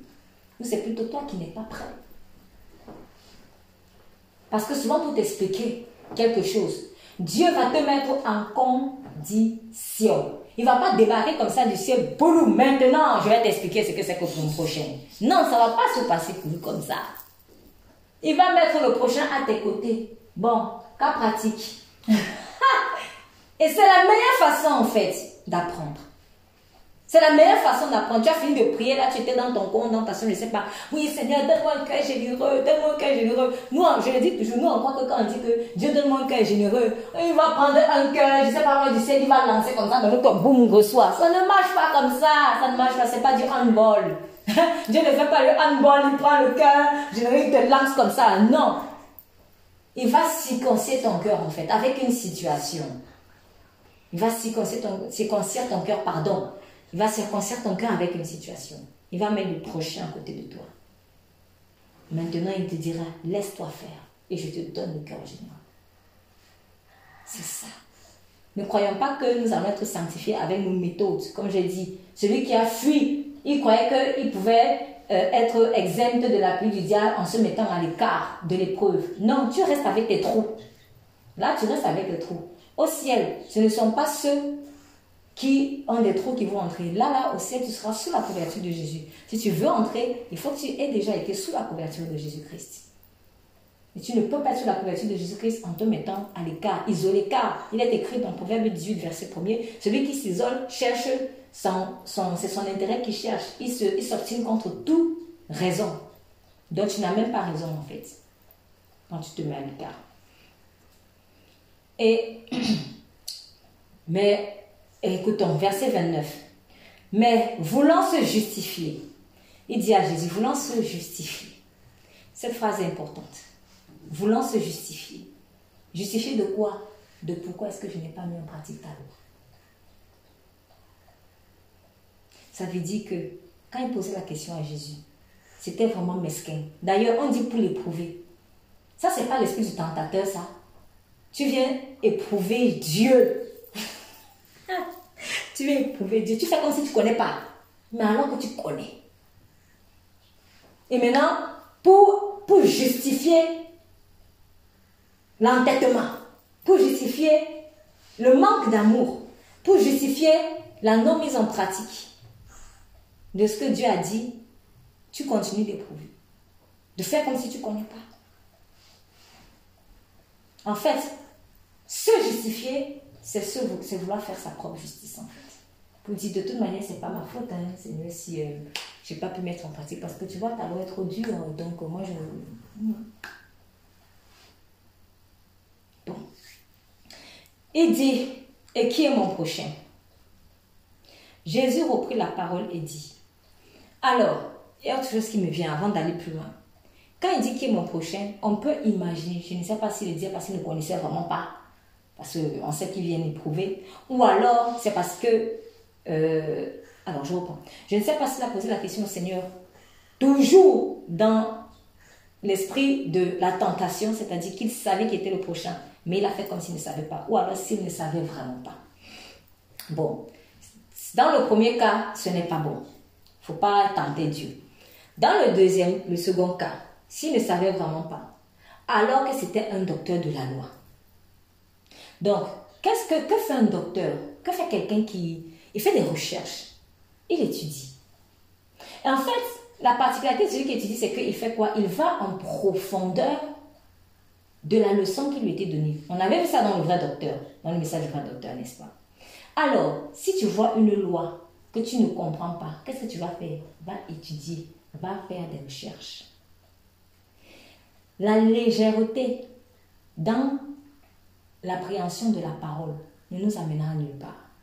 C'est la profondeur qui va nous donner la vie. Il faut étudier la parole. Il ne faut pas te contenter de lire.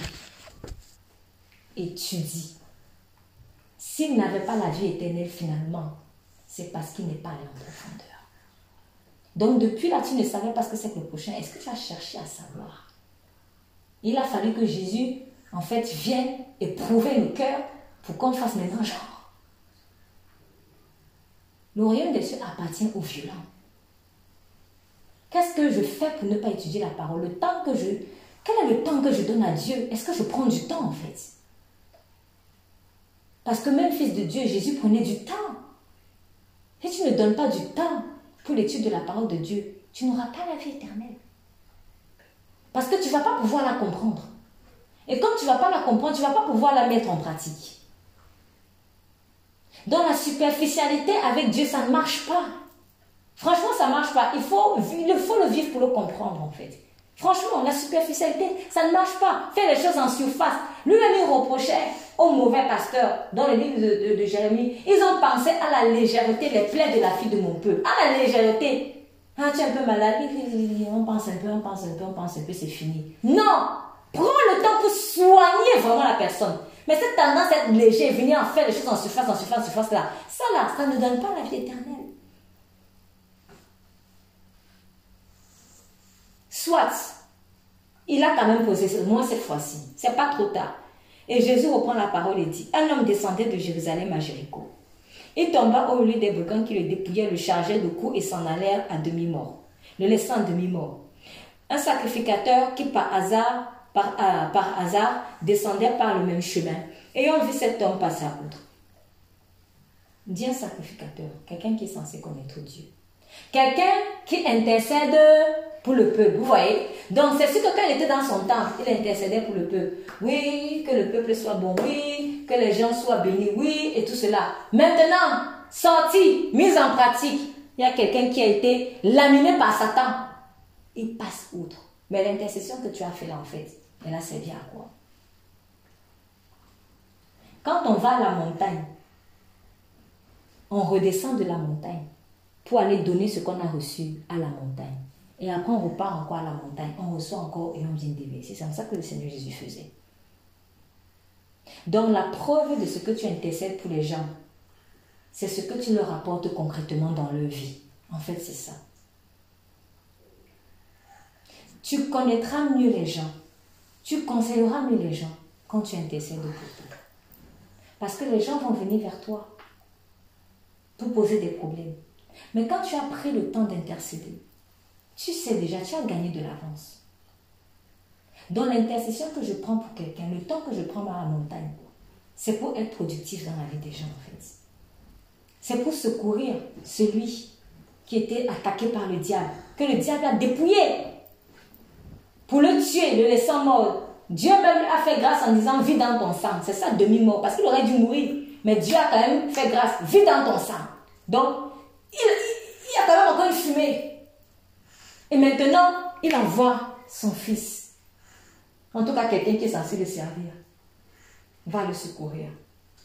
Et toi, tu vois, tu passes. Et tu vas encore intercéder. abomination. Ça, c'est pas la générosité, ça. Deuxièmement, un lévite qui arriva aussi dans le lieu, l'ayant vu passer où Les sacrificateurs, les lévites, c'était eux qui devaient s'assurer que la, maison de Dieu soit une maison de prière. Parce que c'était eux qui étaient surtout censés dans le temple, en fait, pour l'entretenir. Ce n'est pas pour rien que le Seigneur Jésus a pris ces images-là. Et s'il aussi pris ces images-là, ce n'était pas juste un symbole, c'est parce que ce sont des réalités en fait. C'est ce qui se passait effectivement à ce moment-là. C'est ce qui se passait à ce moment-là.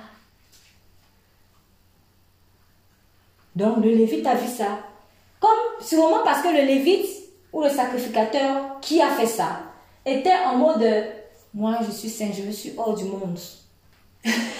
c'est ça. Il s'est mis, il s'est isolé en fait. C'est parce qu'il est dans cette position, il ne veut pas se salir. Je suis saint. Il ne faut pas que je prenne de risques. Je suis trop saint. Je suis trop propre.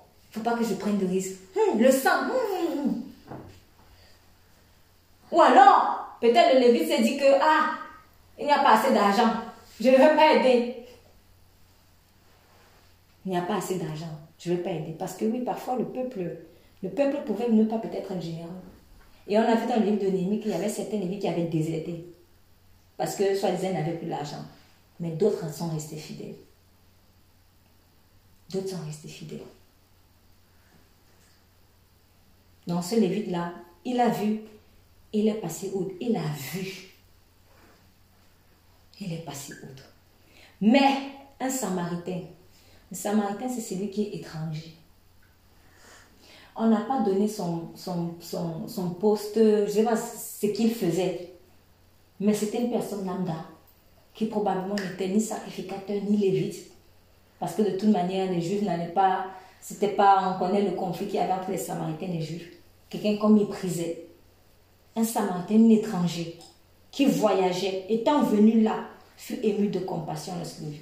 Remarquons, il faisait quoi? Il voyageait. Ça signifie qu'il avait quelque chose à faire. Il allait d'un point A à un point B. Il avait quelque chose à faire, sûrement d'important. Et étant venu là, il passe, il fut ému de compassion. Vous voyez les mêmes expressions que on mettait à côté de Jésus. Jésus, ému de compassion, il voyait la foule qui avait faim. Il fut ému de compassion. Ou la veuve de, de, Naïm qui, qui pleurait son fils. Jésus, ému de compassion. Il était touché dans son cœur. Il a vu ça. Il était ému de compassion. Il s'est arrêté. C'est-à-dire que son programme son programme s'est arrêté là pour aider quelqu'un. J'ai plein de choses à faire. Je dois faire ci, je dois faire ça, je dois faire ci, je dois faire ça. Et puis voir quelqu'un. Tu fais le choix entre la vie humaine et ton travail. Je disais en semaine, que vaut une vie humaine? Peut-être que c'est un voyage d'affaires. Peut-être qu'il y avait un grand client en jeu. Je vais prendre des exemples qui vont beaucoup me parler. Donc, c'est du genre que si tu loupes ce contrat-là, tu loupes ce client-là, il n'y a plus rien. C'est pas comme si tu avais peut-être même une autre source de revenus. Ou alors tu dois voir quelqu'un que tu n'as pas vu depuis longtemps, peut-être ta famille ou un proche.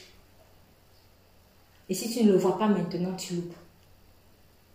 Entre ça et une âme,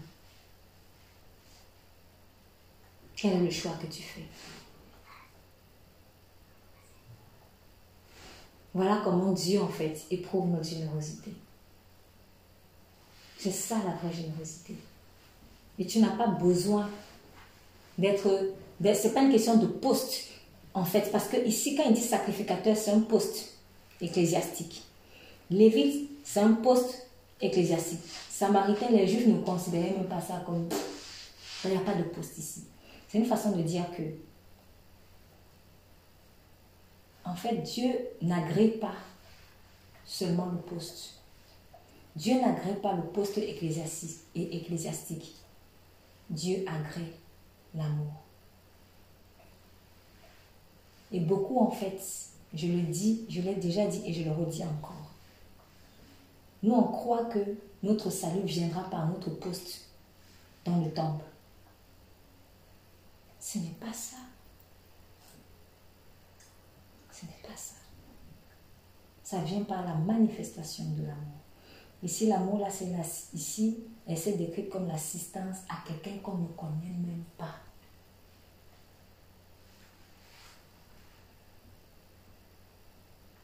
Quand tu es idolâtre, par exemple, de ton travail, et que tu n'es pas prêt à mettre ça en jeu pour une vie humaine, tu ne connais pas en fait Dieu. Et Dieu veut nous amener à cette dimension-là. Je vous assure, on n'a même pas besoin d'être en Christ pour comprendre ça. Parce que même les païens pratiquent ça. Je vous dis la vérité. Les païens pratiquent ça. Je crois que c'est pour ça qu'on n'a pas plus donné, on n'a pas donné plus d'informations que ça sur les Samaritains. On a seulement dit Samaritains. Juste ça. Après, le me dira oui, en général, ils connaissent. En général, peut-être.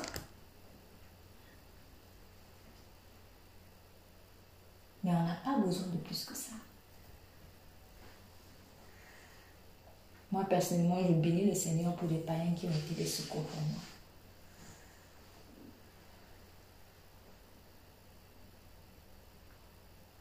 Et celui qui donne un verre d'eau à un de ses petits, parce qu'il est mon disciple, il ne perdra pas sa récompense. C'est ça qui donne la récompense en fait. L'amour généreux. Et il a arrêté son programme. Il a arrêté son voyage.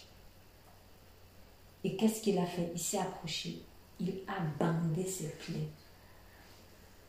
Il a pris le temps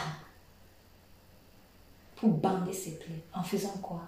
En y versant de l'huile et du vin. Peut-être l'huile que lui avait réservée pour lui. Peut-être le vin qu'il avait réservé pour quelqu'un qu'il allait voir. Je ne sais pas. Un peu comme euh, le sacrificateur Akimelech a fait avec David. Il n'a pas fait, bah non, le pain c'est sacré, je donne pas. Des gens ont faim. Des gens ont faim. Donc je ne sais pas à quoi était destinée cette huile et ce vin.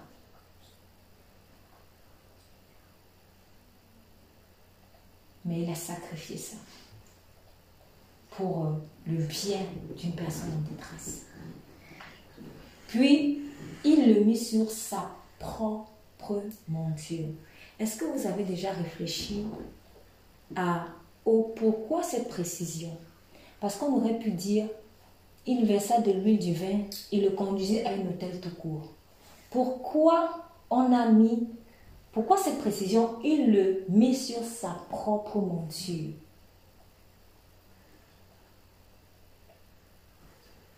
ça m'a fait penser à des choses que j'ai vécues. C'est-à-dire, quelqu'un vient chez toi. C'est-à-dire, les gens venaient, par exemple, ils viennent chez moi. Alors, je ne sais pas si à moi, on a déjà fait ça, mais en tout cas, des gens viennent chez toi.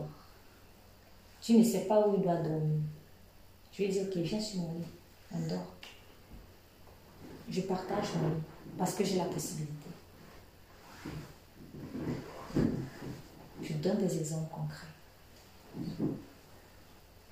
Parce que sa propre monture, je ne sais pas combien de places il y avait là. Mais une chose est sûre, c'est que si, puisqu'il était seul, il était forcément à l'aise, seul. Mais le fait de rajouter quelqu'un, s'il y avait une seule place, ça signifie que lui-même, il s'est mis à pied. Il a conduit peut-être l'âne ou je ne sais pas, le chameau comme ça. Est-ce que vous voyez un peu l'image? C'est-à-dire, il a mis le monsieur qui était en détresse sur son propre, sa propre monture, là où lui-même il se reposait. Et lui-même, il est resté à pied, s'il n'y avait qu'une place. Si éventuellement il y avait deux places sur la bête, une chose est sûre, c'est qu'il allait devoir se serrer. Hein? Il n'y a pas cette, cette, euh, euh, euh, ce truc de espace vital, mon espace vital j'entends souvent. J'ai compris que, après, je lance, pas la, je lance pas la pierre en fait. Je comprends que c'est le monde. Dans le monde, on est comme ça. Dans le monde, on est comme ça. Quand on est mouillé par Satan, on est comme ça. Ou quand, non, pas mouillé par Satan, quand on a des trous. Quand on a des trous dans notre cœur, on est comme ça. On est comme ça. Je ne peux pas mettre la personne sur ma monture, sur là où je monte, sur mon lit. Je ne peux pas. Et pourtant, si c'est mon enfant, je vais pouvoir le mettre. Ou si c'est le copain, je vais pouvoir le mettre. Parce que souvent, un jour, Dieu m'a fait cette remarque. Il m'a dit, beaucoup de gens, ils disent qu'ils n'ont pas les moyens pour accueillir des gens. Mais si un bébé arrive, subitement, ils auront les moyens pour faire la limite.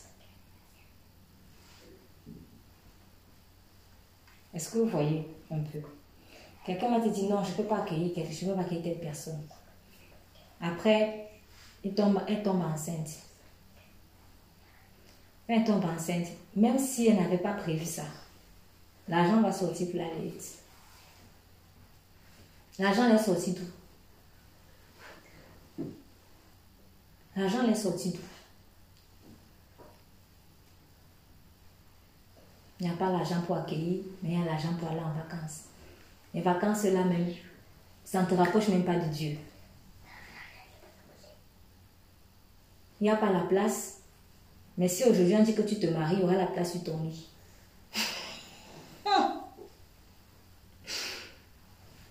C'est grave, hein?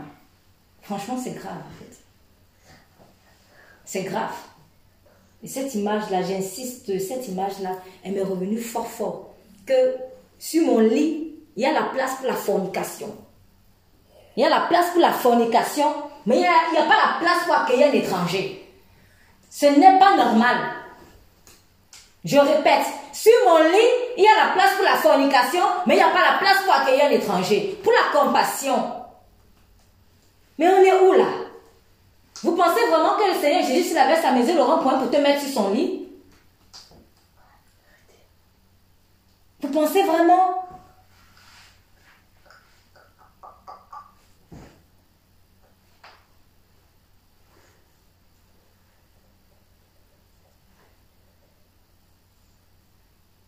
Il a mis sur sa propre monture. Mais je suis sûre que lui-même, il s'est mis à côté. Il y en a aussi qui sont tellement généreux. Il te met sur le non, toi, va sur mon lit. C'est moi qui vais dormir sur le matelas. Ça, des gens me l'ont fait. Et je l'ai béni pour ça. Quand je suis arrivée, je dis non, dans ce lit. Moi, je dors à terre. Je l'ai béni pour ça. Moi aussi, je l'ai vécu. Où j'avais pas de place. Non, je dis non, non, non, toi, prends mon lit. Et moi, je dors. Et on était comme ça, et on causait comme ça, la main au sol. Et l'autre. Et même, je me souviens, je n'avais même pas de. C'est-à-dire, je n'avais tellement pas de place à ce moment-là dans cette, cette, ce petit appartement-là, ou ce petit. C'était un studio à l'époque. J'ai dû aller prêter chez quelqu'un un, un matelas gonflable. Parce qu'il n'y avait pas de, de raison pour moi, si Dieu a mené quelqu'un, à moi de trouver les moyens. On ne peut pas être ingénieux pour trouver l'argent, chercher les moyens pour trouver l'argent, et ne pas être ingénieux pour accueillir quelqu'un. On ne peut pas. Je suis désolée, on ne peut pas. Comment l'intelligence sort seulement quand il faut avoir l'argent et elle ne sort pas en fait quand il faut faire du bien? Je suis allée chercher un matelas. Quelqu'un m'a prêté son matelas pendant quelques jours parce que je voulais que la personne soit tellement bien qu'elle dorme sur le. Ça fait quoi? Ça tue?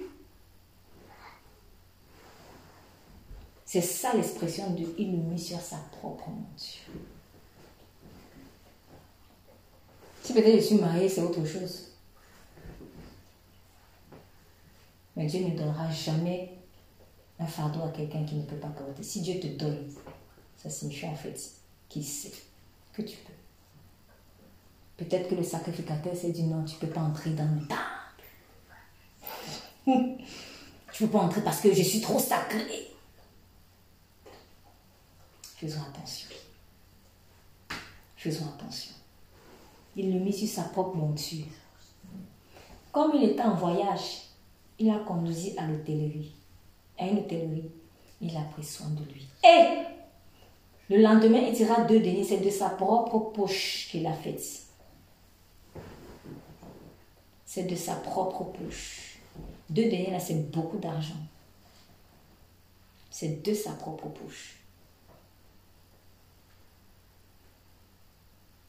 C'est de sa propre poche. Parce que si c'est avec, aussi c'est un mot de Robin des Bois, c'est pas vraiment généreux. Mais quand c'est de ma propre poche, alors là, et si c'est chaud de chez chaud, de chez chaud, je donne au banquier. Sans chercher à m'approprier cette gloire-là. Je fais comme le monsieur a fait.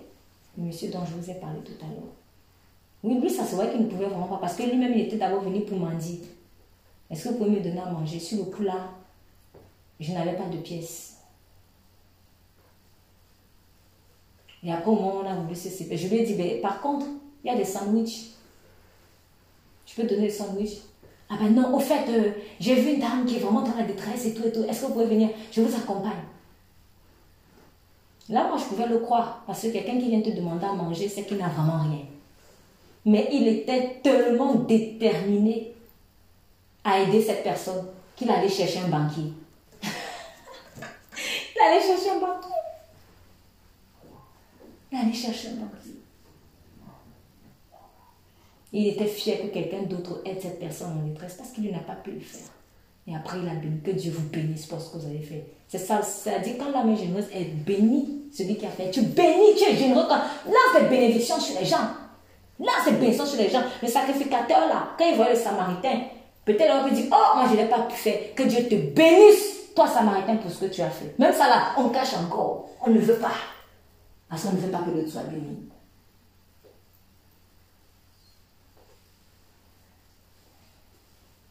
Il a conduit à l'hôtel. Il n'a pas laissé comme ça. Parce que il devait aussi peut-être poursuivre son voyage. Et en plus, il n'avait pas une maison là en route. Comme ça là. Il n'a pas cherché un prétexte. Il n'a pas dit, ah, euh, bon, en tout cas, moi, je n'ai pas où le mettre. Hein, là, là, maintenant, là. Il a sorti de son argent de sa poche. Il est allé à l'hôtel. Tu vas là-bas. Et il donne l'argent à l'aubergiste. Et il dit, tu prends soin de lui. Et ce que tu dépenseras de plus, je te le rendrai à mon retour. Donc, je suis prêt encore à dépenser même plus. Et là, Jésus dit, lequel de ces trois te semble avoir été le prochain de celui qui est tombé au milieu des brigands? Il lui-même répond de sa propre bouche, c'est celui qui a exercé la miséricorde envers lui. Répondit le docteur. Jésus dit, va et toi, fais la même chose, donc pratique. C'est ce qui manquait à ce docteur de la loi, qui connaissait la loi, qui prêchait la loi, qui expliquait la loi, qui, qui intercédait pour les gens qui enseignent la loi, tout ça là. Pratique. Sers, accepte d'être serré ou donne ta place. Pour que, parce que celui qui est plus mal en point, c'est moi au moins je suis mal en point. S'il est plus facile que cette personne soit sur mon lit, vaut mieux que je la mette sur mon lit. Et même si, même ce n'est même pas forcément une question de parfois c'est une question de je te mets à l'aise. Je te mets à l'aise. Un jour, il y a une personne qui m'a, qui, qui, a, qui a eu une attitude qui m'avait interpellée. C'était une personne chez qui j'avais fait deux jours. Donc, j'étais dans la chambre d'amis. Et, euh, et, à un moment, quand je suis partie, il y a eu une situation où euh, elle a fait que, bon, elle n'a a dormi dans la chambre conjugale et elle a dormi dans la chambre d'Amila. Et je me souviens que quand le lendemain ou quelques temps après, elle m'a dit Mais le matelas là-bas, il est dur Il est dur, il est dur. Et c'est vrai, hein, c'était dur. Mais je ne n'étais pas plainte de moi pour ce bon, Là, je me suis dit Tiens, c'est maintenant qu'on découvre que le matelas de, de, de, de la chambre d'amis est dur. Ah ouais, non, moi je ne veux pas plus dormir là-bas, moi je vais plutôt faire autre chose. Mais en fait, Dieu t'avait dit Non, va, va là-bas alors. C'est-à-dire, en fait, tu accueilles les gens, mais toi, il faut que ce soit ton lit qui soit confortable. En fait, il faut que là où toi tu dors, c'est confortable, mais tu. Tous les autres. Non, toi, même là où c'est confortable, et toi, puisque c'est même chez toi, paie le prix de l'inconfortable. Content. Il faut que tu vives un peu ce que tu fais vivre aux gens, en fait. Peut-être aussi Dieu t'a amené dans cette situation pour que tu vives ce que tu fais vivre aux gens. Un jour, il y a une, personne qui disait ceci. C'était dans un centre, dans un centre en fait, d'hébergement d'urgence. Et il y avait je ne sais plus quel problème. Et puis, euh, en essayant de trouver des solutions pour euh, euh, l'accueil des gens, l'aménagement, le confort et tout ça. Et on disait que apparemment il y, a, y aurait une visite d'une autorité, peut-être le maire, je crois que c'était le maire ou quelque chose comme ça, et qui viendrait pour essayer de discuter avec les gens, voir comment ça se passe et tout ça. Euh, ce qui ne s'était jamais fait, et ce qui n'avait jamais été fait avant, et finalement, ça n'a jamais été fait. Donc c'était juste, on avait des nouvelles comme ça, mais finalement, il n'y a eu rien. Mais je me souviens de cette dame qui avait dit, moi, personnellement, ce que je veux, ce n'est pas trop une discussion avec le maire. J'aimerais que monsieur le maire vienne passer une semaine seulement dans notre centre et vive dans nos conditions. C'est-à-dire qu'on lui donne aussi les lits qui coulent qui dorment aussi avec nous, qui vivent. Si juste il fait ça, je suis sûr qu'à partir de là, il y aura des changements concrets. Je ne veux pas juste que la mairie vienne donner l'argent pour qu'on vienne faire, que donner leur à manger, donner ceci. Non. Je veux que le maire lui-même vienne dormir là où nous on dort. Qu'il sente ce que nous on sent en fait. Qu'il vienne vivre dans le confort dans lequel il nous a mis. Confort entre guillemets. Et on ne demande pas plus que ça. C'était pas de, c'était pas grand chose en fait qu'elle demandait. C'était un minimum. Minimum. Si j'accueille quelqu'un et que je le fais dormir dans cet espace, est-ce que je sais comment on dort dans cet espace? Est-ce que je sais comment on dort dans cet espace? Souvent, les gens reprochent, par exemple, aux députés, disent que oui, les députés, ils font des lois, ils ne comprennent, c'est mauvais, ils sont des lois et tout ça. Mais quelque part, Comment tu peux lancer la pierre à quelqu'un qui n'a pas vécu ce que tu vis? Il ne peut pas comprendre. Il ne peut pas. Et comment moi je peux faire des lois à l'égard des gens qui vivent une situation que moi, je ne vis pas Quel est le genre de loi que je vais donner? Quand par exemple je vais dire à quelqu'un, Où je lui ai dit que dors ici, là. Bon, ici, là, il faut que tu fasses ci. Dans la pièce, si tu dois fuir comme ça, là, toi d'abord, va dormir là-bas. Vis là-bas. Et après, en course. Je crois qu'à partir de là, il y aura moins de discussions. Et c'est ce que cette personne dit. En fait, elle est en train de dire que le bavardage qu'on fait depuis, depuis là, les promesses qu'on fait depuis, depuis là, oui, on donne ça, ci, ça, ça, ça. Mais en réalité, c'est vide, il n'y a rien. On sent qu'il n'y a pas de compassion dedans.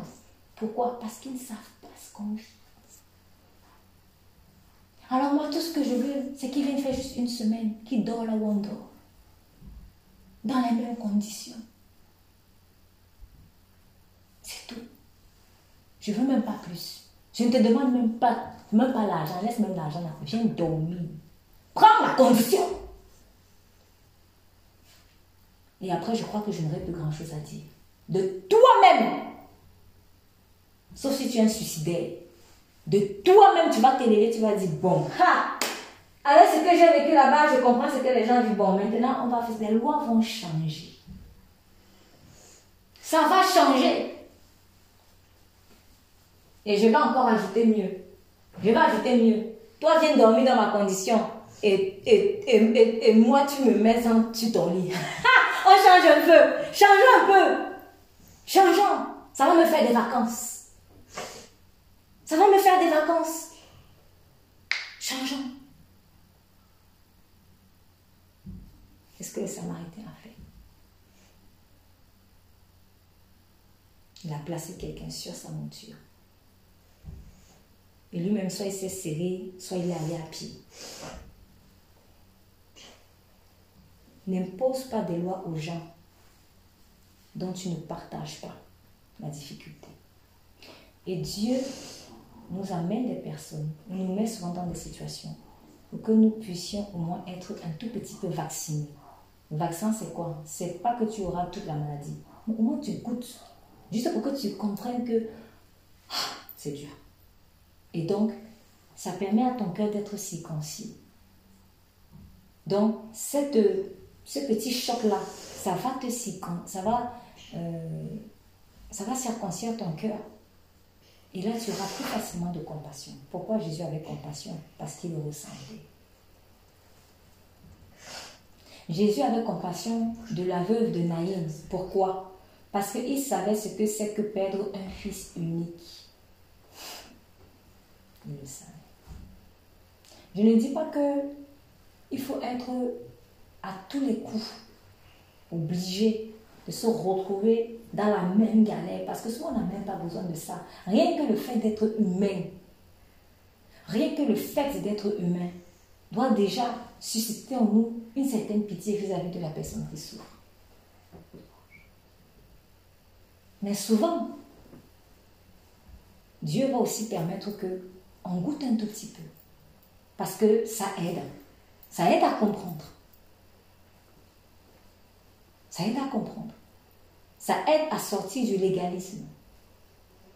Ça aide à sortir de la méchanceté. Après, malheureusement, il y a des personnes qui ont vécu aussi des choses douloureuses, mais qui trouvent encore le moyen quand même de garder la méchanceté. C'est-à-dire lui-même, il sait ce que c'est qu'avoir été blessé, dépouillé par des brigands, et puis demain il voit quelqu'un dépouillé, mais il tourne quand même le visage et il avance. Bon, ça là, moi je dis que ça, ton cas là, c'est compliqué. Mais oui, c'est vrai, il y a des gens comme ça qui n'ont pas compris les leçons. Et bien quand c'est comme ça là, tu risques de te retrouver à nouveau dans cette situation. Dieu a dit ceci dans le livre de Proverbes. Je vous invite toujours euh, à lire les proverbes. Moi, je les appelle les proverbes du jour. Mais il y a euh, dans le proverbe 21 cette parole, verset 13. Je demande que quelqu'un fasse la lecture. Proverbe 21, verset 13. Celui qui ferme son oreille au cri du plus faible criera lui aussi et il n'aura pas de réponse. Est-ce qu'on peut reprendre? Celui qui ferme son oreille au cri du plus faible criera lui aussi et il n'aura pas de réponse.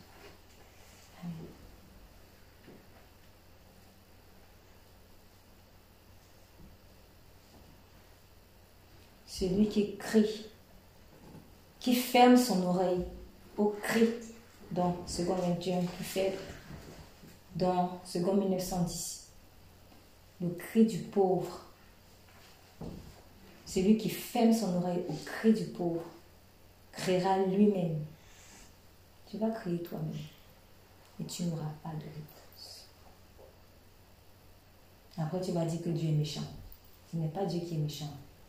Le secours que tu vas avoir aujourd'hui, c'est un secours que tu auras semé Dieu nous fait semer ce qu'on va récolter demain. C'est pour ça qu'il te dit, sois généreux. Sois généreux. En fait, tu sais pour toi. Tu crois que quand un jour quelqu'un va venir t'aider, c'est juste pour tes beaux yeux? Non, c'est une loi spirituelle. Et la loi spirituelle va se mettre en action. On va détecter que, ah, il avait répondu au cri d'un tel. Réponse, boum, pareil. C'est ça. Est-ce que ça, on a besoin d'être trop chrétien pour savoir ça? Certains ont, inventé, ou je ne sais pas si je peux dire inventé, ils ont, ils ont dénommé un truc, je sais pas, excusez-moi l'expression, peut-être c'est péjoratif, mais en tout cas, j'entends souvent parler de loi du karma. Je n'ai pas cherché à connaître les miens, mais du peu que je sache, c'est que la manière dont en fait les gens nous conçoivent, c'est que le mal que tu fais, ça revient sur toi. Il s'appelle ça loi du karma. Ce pas des gens qui croient en Jésus. Je dis même dans le monde, on sait, c'est une loi. C'est une loi. C'est que moi je pense que l'ennemi, en fait, il veut utiliser les, nous faire utiliser les principes bibliques, mais il veut effacer Dieu. Donc il faut qu'on trouve un autre nom, loi du karma. Karma, bon, il ne sait pas d'où vient karma là. Mais en tout cas, Proverbe 21, 13. Et il y en a tellement d'autres qui disent pareil dans la parole. Qui ferme son oreille au cri du pauvre, criera lui-même et n'aura pas de réponse. Ça, là, j'en ai vu mais tellement de fois. Tellement de fois. Des fois même où Dieu te dit, tu sais, tu n'intercèdes pas. Tu pries pas. Mais c'est en détresse. Et silence. Il faut qu'il goûte. Une loi. Donc si tu sèmes l'indifférence à la détresse, tu récoltes l'indifférence à la détresse. Tu sèmes le secours dans la détresse, tu récoltes le secours dans la détresse. Ce qui veut dire que quand Dieu dit donner, il vous sera donné là. On va secouer une bonne mesure dans votre sein, donc ça viendra de toi. C'est quelque chose qui est en toi, c'est ton cœur en fait. Quand tu donnes, tu sèmes quelque chose de bon dans ton cœur. Et quand il dit que celui qui donnera un de ses petits un seul verre d'eau, il n'a pas précisé celui qui croira en moi. Il dit celui qui donne seulement. Comment Corneille a eu le salut? Les prières et les aumônes n'étaient pas nés de nouveau. Il faisait beaucoup d'aumônes aux pauvres. Il donnait généreusement.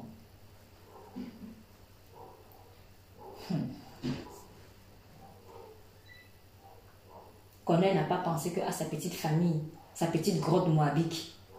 Il n'a pas pensé que à ça. Dieu ne m'a pas mis sur terre que pour ma famille. Ça, c'est une parole que je n'oublierai jamais. Cette phrase forte qu'il m'a donnée clairement un jour. Je ne t'ai pas envoyé sur terre seulement pour ta famille. Il y a beaucoup d'autres familles qui ont besoin de toi. Lève-toi et avance. Lève-toi et avance. Lève-toi et avance. Avant que ce lit ne devienne le lit du mariage, fais-en un lit pour la compassion des plus pauvres. Avant que ton lit ne devienne le lit du mariage, fais-en un lit pour la compassion du pauvre. Car tu ne seras jamais à l'aise avec un homme ou une femme dans le lien du mariage sur le même lit si tu n'as pas eu compassion du plus pauvre que tu aurais pu mettre sur ce lit. Pourquoi? Parce que le jour où vous allez vous fâcher, tu n'auras plus envie d'être sur ce lit. Parce que le jour où vous êtes fâché, vous devenez étranger l'un à l'autre. Chacun tourne la tête. L'un tourne la tête à gauche, l'autre tourne la tête à droite. Vous êtes devenu étranger. Mais quand tu as appris à accueillir l'étranger, même sur ton lit, il y a quelque chose qui se crée. Tu t'es habitué à accepter la différence de telle sorte que le pardon viendra plus facilement quand tu seras sur le même lit avec ton conjoint, même dans les différents avec des à la fin. Donc, le lit ne peut pas seulement accueillir quand c'est la fornication, mais qu'il devienne maintenant un lit de la justice. Que ma monture devienne une monture de justice. Que ma monture devienne une monture de justice et non plus une monture d'injustice.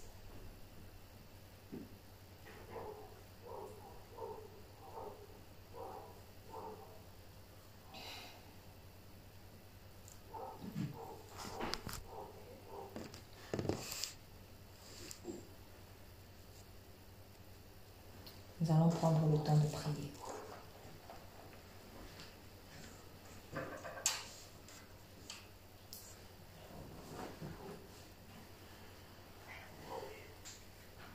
Éternel, tu es un Dieu généreux.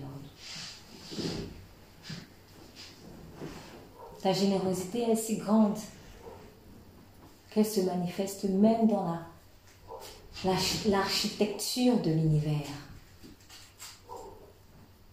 Éternel, à l'heure où les uns et les autres sont attachés à un soi-disant espace vital, je te prie que tu viennes briser la grotte de l'espace vital, Seigneur. Viens briser la grotte de l'espace vital. Que l'on sache que la pierre a été roulée. La pierre a été roulée. Christ est sorti du tombeau. Ce tombeau est vide. Alors nous pouvons nous accueillir les uns les autres nous pouvons donner de notre personne, nous pouvons donner de notre temps, de nos biens, sachant que en réalité, nous ne faisons que semer pour notre propre vie, ce que nous allons récolter demain.